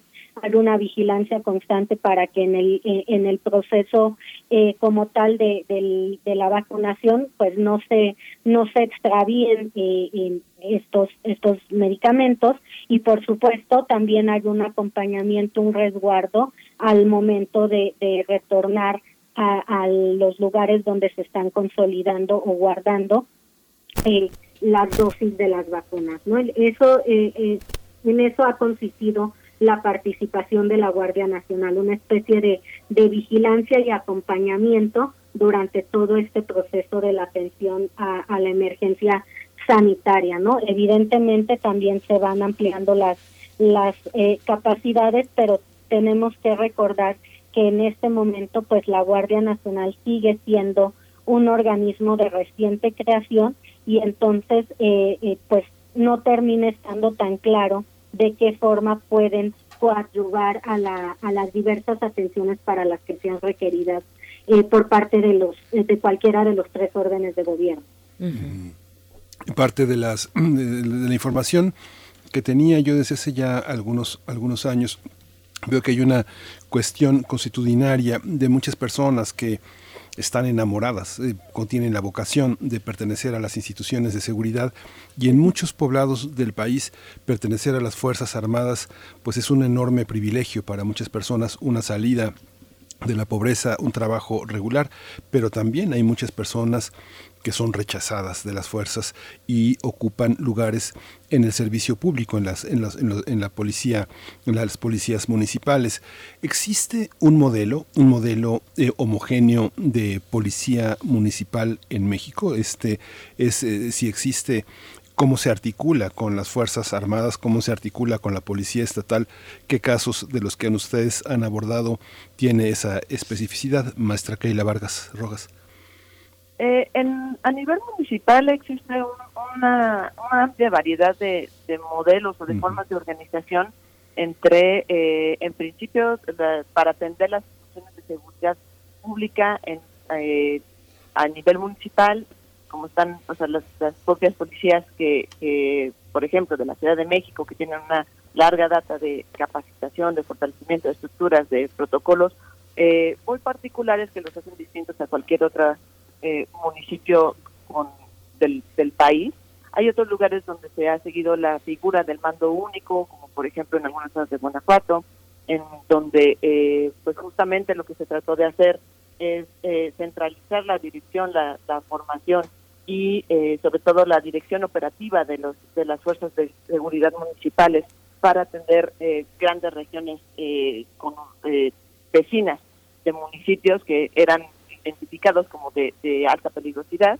Y existen otros modelos también en los cuales eh, no se no por ejemplo las policías municipales o las policías comunitarias sobre todo en las zonas de Chiapas de Oaxaca en las cuales no hay participación alguna ni de las fuerzas de seguridad municipales estatales o federales.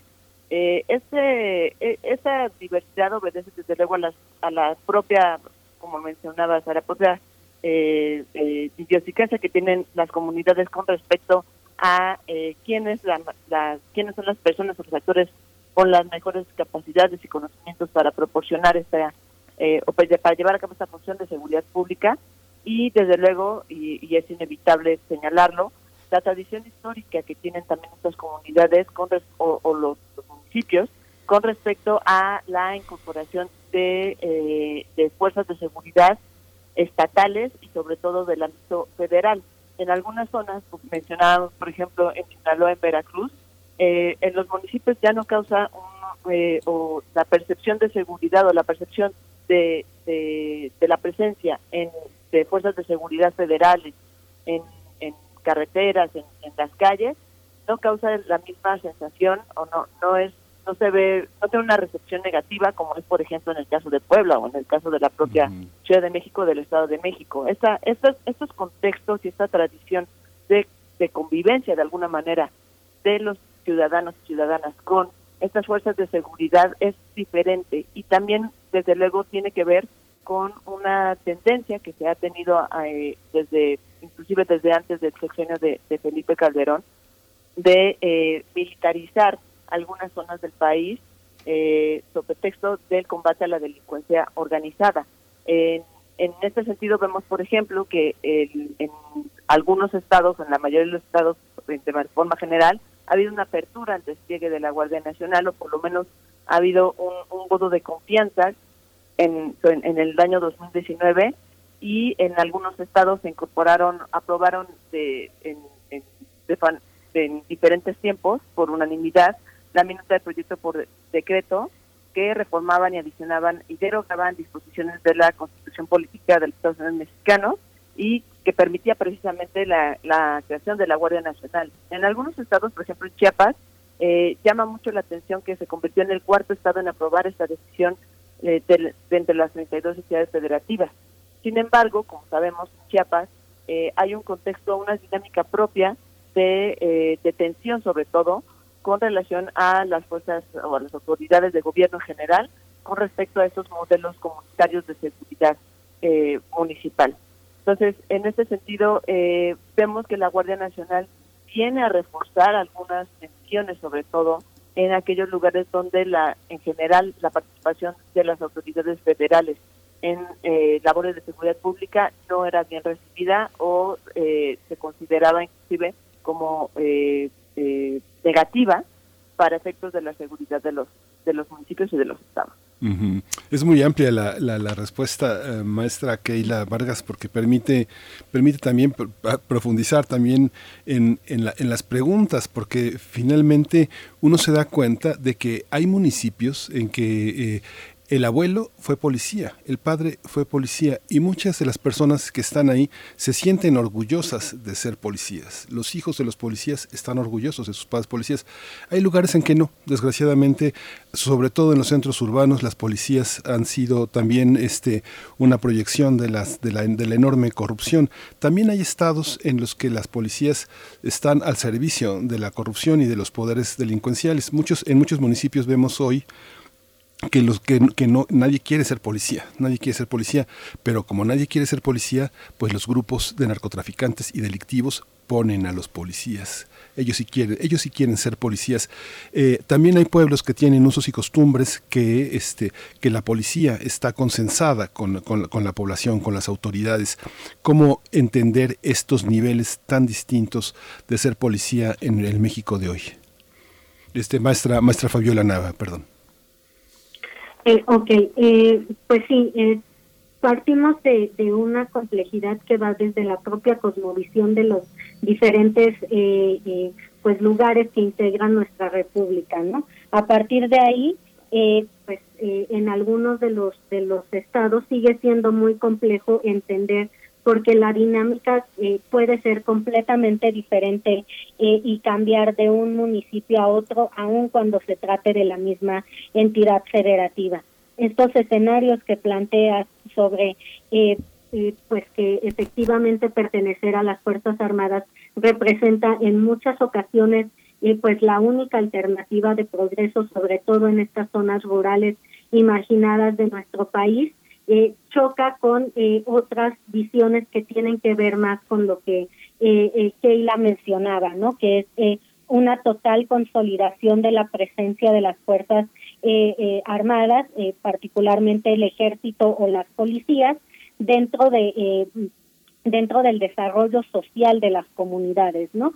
Y en este sentido, eh, pues eh, este este factor que, que pone sobre la mesa, pues viene a llenar de complejo eh, o de una complejidad eh, bastante importante el análisis que se que se ha hecho eh, desde CACEDE. Por ejemplo, eh, para el caso del Estado de México, lo que eh, se realizó fue justamente eh, elegir entre tres tres de los de todos los municipios que conforman esta entidad para destacar justamente estas particularidades que mencionas, ¿no? La dinámica particular no solo de las violencias y de la delincuencia que se va generando, sino también la dinámica de percepción social respecto a las Fuerzas Armadas, ¿no?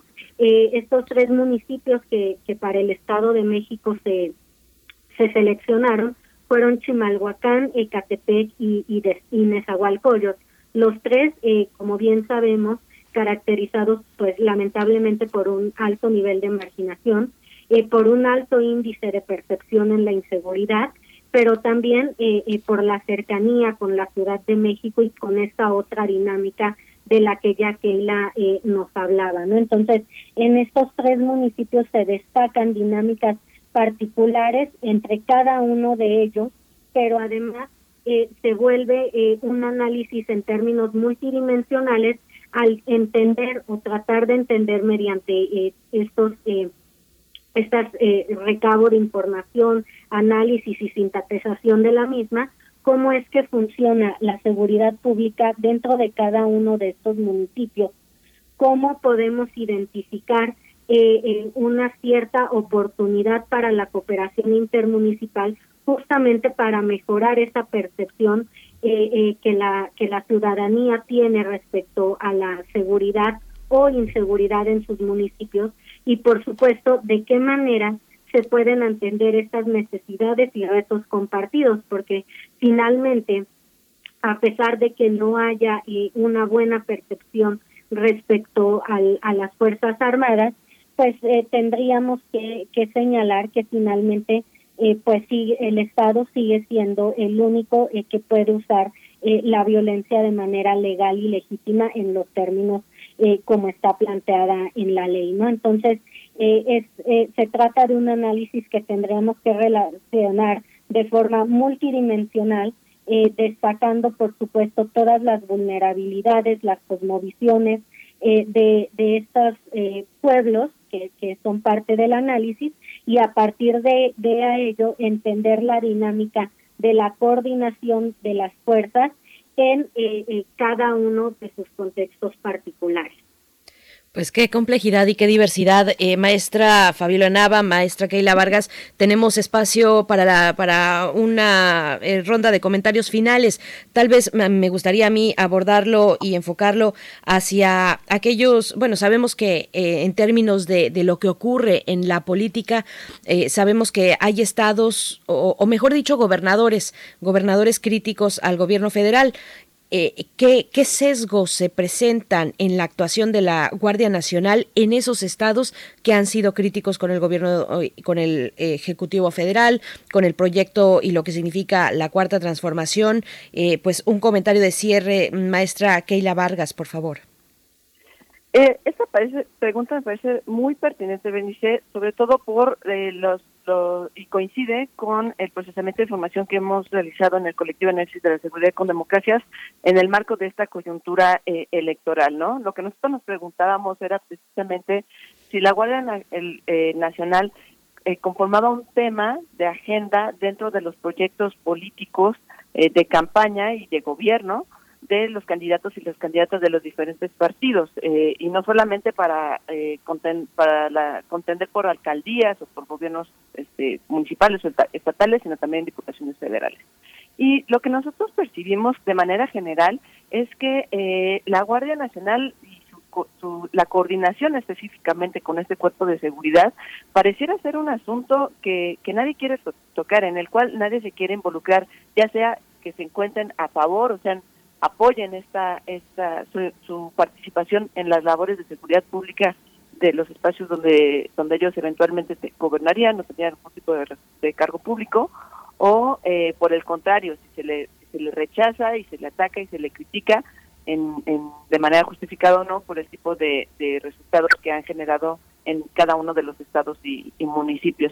Esta, esta reserva por parte de todos los sectores políticos llama mucho la atención porque como se ha visto y, y eh, lo, lo, lo, podrán ver las personas que consulten el material disponible en la página web de KCD y como se ha podido ver en este espacio, pues la Guardia Nacional en términos organizacionales, de, de estructura de las instituciones y sobre todo para efectos de la seguridad pública eh, la, y el control de la violencia y la delincuencia en, en, en los lugares donde se despliegan, eh, pues tiene una, un gran impacto, no solamente en términos objetivos, sino también de la percepción de seguridad de las personas.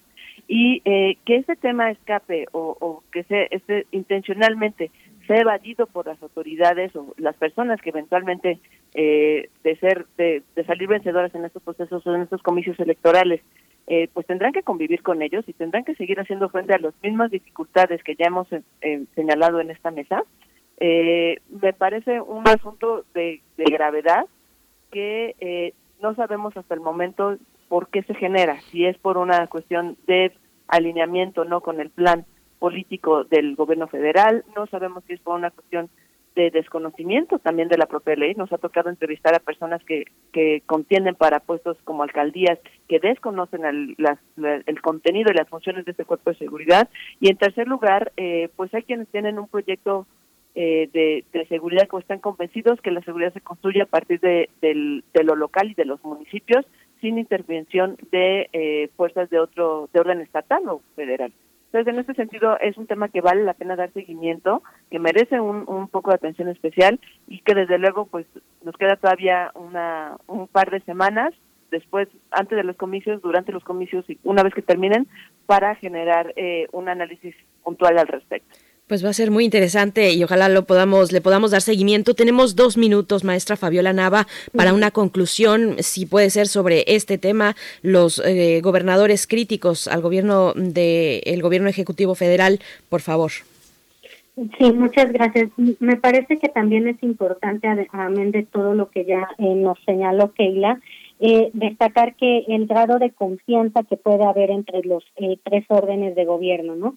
Eh, particularmente esta situación del contexto eh, electoral, pues viene a, a poner énfasis en, en, cómo es que funciona esta relación, esta eh, relación desestructurada que podemos ver en algunos casos entre el gobierno federal y los gobiernos estatales que terminan pues respaldándose de estas situaciones que Keila mencionaba sobre eh, pues eh, qué tanto eh, eh, la participación federal debería de estar influyendo en materia de seguridad en los órdenes más más locales, ¿no? Sin embargo, en, en la mayoría de los casos me parece que se sigue pugnando por una cooperación que resulta necesaria, dado los retos que enfrenta el país en este momento en materia eh, eh, de seguridad pública particularmente, pero también muy vinculado al, a la situación de los recursos eh, que terminan siendo insuficientes en estos gobiernos más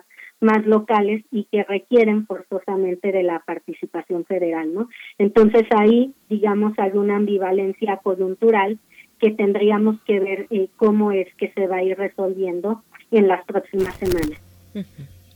Claro. Sí. Pues muchísimas gracias, eh, maestra Keila Vargas Rojas, coordinadora del proyecto Analizando Políticas de Seguridad Ciudadana en CACEDE, la maestra Fabiola Navaleón, integrante del CACEDE, docente e investigadora de nuestra Facultad de, de, Ciencias Políticas y Sociales de la UNAM. Muchas gracias, maestra Keila Vargas. Hasta luego, muchas gracias por el espacio y por la invitación. Gracias, maestra Fabiola Nava. Nos seguimos. Berenice Miguel Ángel, muchas gracias, un gusto. Gracias. Hasta pronto. Igualmente, gracias a ambas. Bueno, ahí está este eh, proyecto, esta coordinación en materia de seguridad pública en, los tres niveles de gobierno. El caso de la Guardia Nacional, que CACEDE ha abordado desde distintas perspectivas, un, análisis muy complejo eh, que, le vamos a dar seguimiento, como lo hemos hecho. Vamos, vamos en este momento a hacer un corte musical. Después viene la doctora Clementina Equigua con Biosfera en Equilibrio, pero antes esto a cargo de los Aguas Aguas tranquilo y tropical.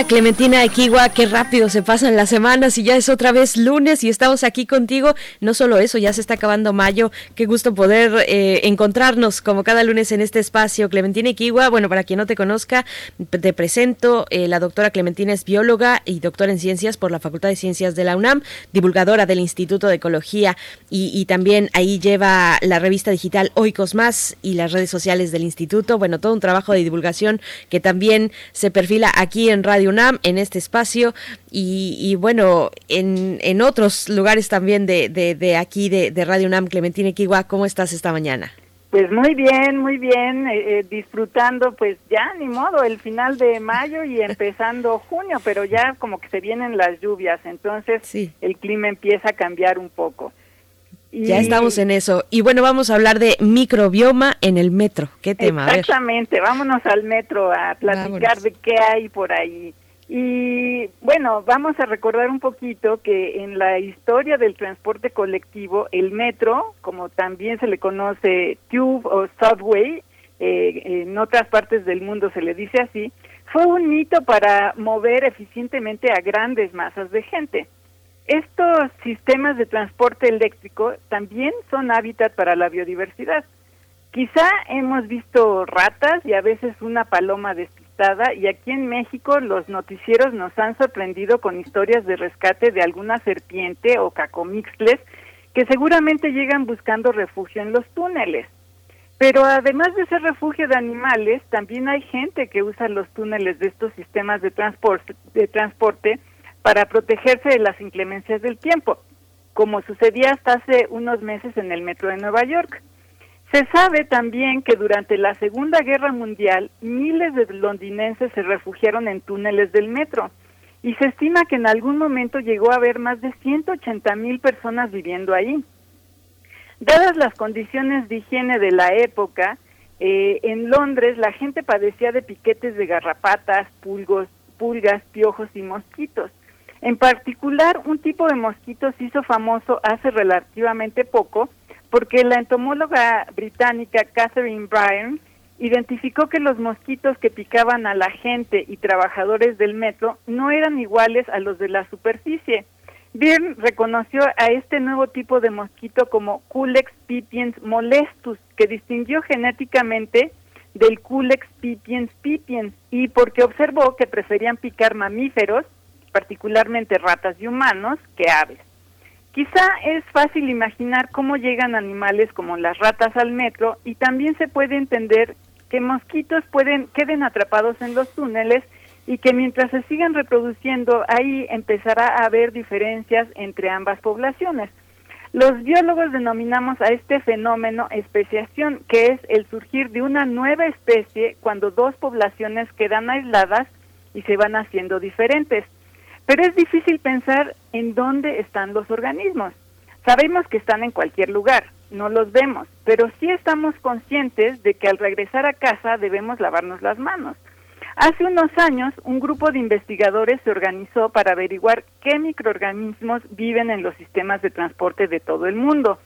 Esta iniciativa nombrada Metasov es ahora un consorcio internacional en el que participan científicos, empresarios, arquitectos y artistas de todo el mundo para estudiar los microbiomas de los sistemas de transporte de 60 ciudades de seis continentes. Una de ellas es México.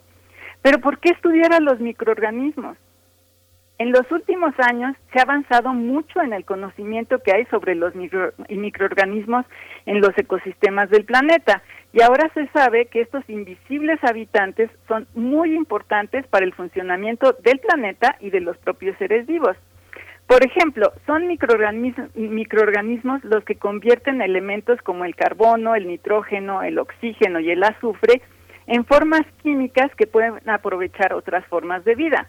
Nosotros, al igual que las plantas y los demás animales, nos beneficiamos de las vitaminas y muchos nutrientes gracias a nuestro microbioma, que además nos ayuda a digerir alimentos y descomponer toxinas e incluso combatir microbios que nos provocan enfermedades. En su más reciente publicación, los participantes del proyecto Metaso nos recuerdan que en los sistemas de transporte colectivo se mueven millones de humanos y en estos ambientes conviven microorganismos de, humanos, de otros animales y del ambiente mismo. En este estudio que publicaron la semana pasada, analizaron más de 4.700 muestras que tomaron de bancas, torniquetes, barandales y muchas cosas más. Encontraron que siempre hay un mismo grupo de 31 especies de microorganismos que están en todas las ciudades que estudiaron. Pero también observaron que 45 45% de sus muestras no coincide con ninguna especie conocida previamente. Particularmente estiman que casi 11.000 virus y 1.300 bacterias son nuevas para la ciencia. También observaron que el clima afecta el tipo de microorganismos que encontraron en las distintas ciudades y que sí existen algunos que son específicos para una ciudad determinada. En México, Apolinar Hernández de la Universidad Autónoma Metropolitana en Coajimalta y cuatro coautores más publicó el año pasado en la revista Scientific Reports un análisis parecido al de Metasub, pero del sistema de transporte colectivo de nuestra querida Ciudad de México. Este grupo estudió superficies de las 12 líneas del metro utilizando un método muy parecido al de Metasub. El estudio de Apolinar Hernández identifica bacterias principalmente y explica que por las características climáticas de la ciudad, por las diferentes estructuras arquitectónicas y de los propios vagones del metro, los microbios de este sistema colectivo provienen de una mezcla de fuentes ambientales y humanas. ambientales se refiere, por ejemplo, a bacterias que viven en el suelo y plantas de la ciudad. Humanas son bacterias asociadas a la piel y a la boca de seres humanos en buen estado de salud. Este tipo de estudios, aunque pues se parecen sorprendentes y de, del siglo que viene, eh, es un tipo de estudio que ayudará a conocer mejor los microorganismos con los que convivimos en un ambiente urbano y su relación con la salud humana. Recordemos que las ciudades ya son consideradas ecosistemas por ejemplo, estos estudios podrán ayudar a entender el origen de algunas alergias o servirán para monitorear a ciertos patógenos. Así que conocer el microbio urbano también ayuda al diseño de mejores ciudades más funcionales y al mismo tiempo más saludables. Y bueno, este para terminar, me voy a otro lado y les recuerdo a nuestros radioescuchas que el próximo domingo hay que ir a votar, por favor, ejerzan abiertamente nuestra democracia. Sí, muchas gracias eh, Clementina Equigua, muchas gracias y esta esta revisión del tema del metro pues es muy importante porque hay muchas cosas que son invisibles eh, a los ojos de los legos, a nosotros este, hay muchas cosas que no vemos y que están ahí eh, para enriquecer nuestro panorama como usuarios. Muchas gracias. Exactamente, y bueno, no es, no es cuestión de, de espantarse, preocuparse y nada, es algo con lo que convivimos cotidianamente y es importante entender que nuestra convivencia tiene que ser saludable, ya sean microorganismos, eh, otros animales más grandes o entre nosotros, ¿no? Entre nosotros, así es. Doctora Clementina Iquigua, muchas gracias como cada lunes por esta participación y ahí está el llamado que nos haces. A ver, el domingo hay que ir a votar, nos dices. Gracias por ello y, en, y a ver cómo nos va. El próximo lunes nos, nos volvemos a escuchar ya pasada la jornada electoral, pero bueno, siempre temas eh, de primera importancia los que aquí nos compartes, querida Clementina. Hasta pronto. Con, con mucho gusto, nos vemos. Hasta pronto. Pues ya nos vamos, ya nos dieron, ya nos dieron prácticamente eh, las 10 de, la mañana. Vamos a tener también una, una, este, un encuentro. ¿Qué es lo que sigue? ¿Qué es lo que sigue en Radio UNAM esta mañana que vale la pena que, nos quedemos? Justamente eh, se cumple Radio Huaca, Guayacocotla, 50 años al aire, nada menos que una, una radio campesina, 50 años. Felicidades y esto es lo que sigue aquí en Radio UNAM en Xochicóscatl, precisamente Collar de Flores, estarán abordando pues esto, este aniversario de la radio Guayacocotla. Vamos a dejarles entonces con, con esto, pero nosotros nos despedimos y mañana nos volvemos a encontrar a partir de las 7 de la mañana, al filo de las 7 de la mañana. Gracias por su escucha, gracias a equipo. Nos vamos, Miguel Ángel. Muchas gracias. Esto fue Primer Movimiento. El mundo desde la universidad. Radio UNAM presentó Primer Movimiento el mundo desde la universidad. Con Berenice Camacho y Miguel Ángel Quemain en la conducción, Frida Saldívar y Violeta Berber, producción, Antonio Quijano y Patricia Zavala, noticias, Miriam Trejo y Rodrigo Mota, coordinadores de invitados, Tamara Quirós, redes sociales, Arturo González y Socorro Montes, operación técnica, locución, Tessa Uribe y Juan Stack.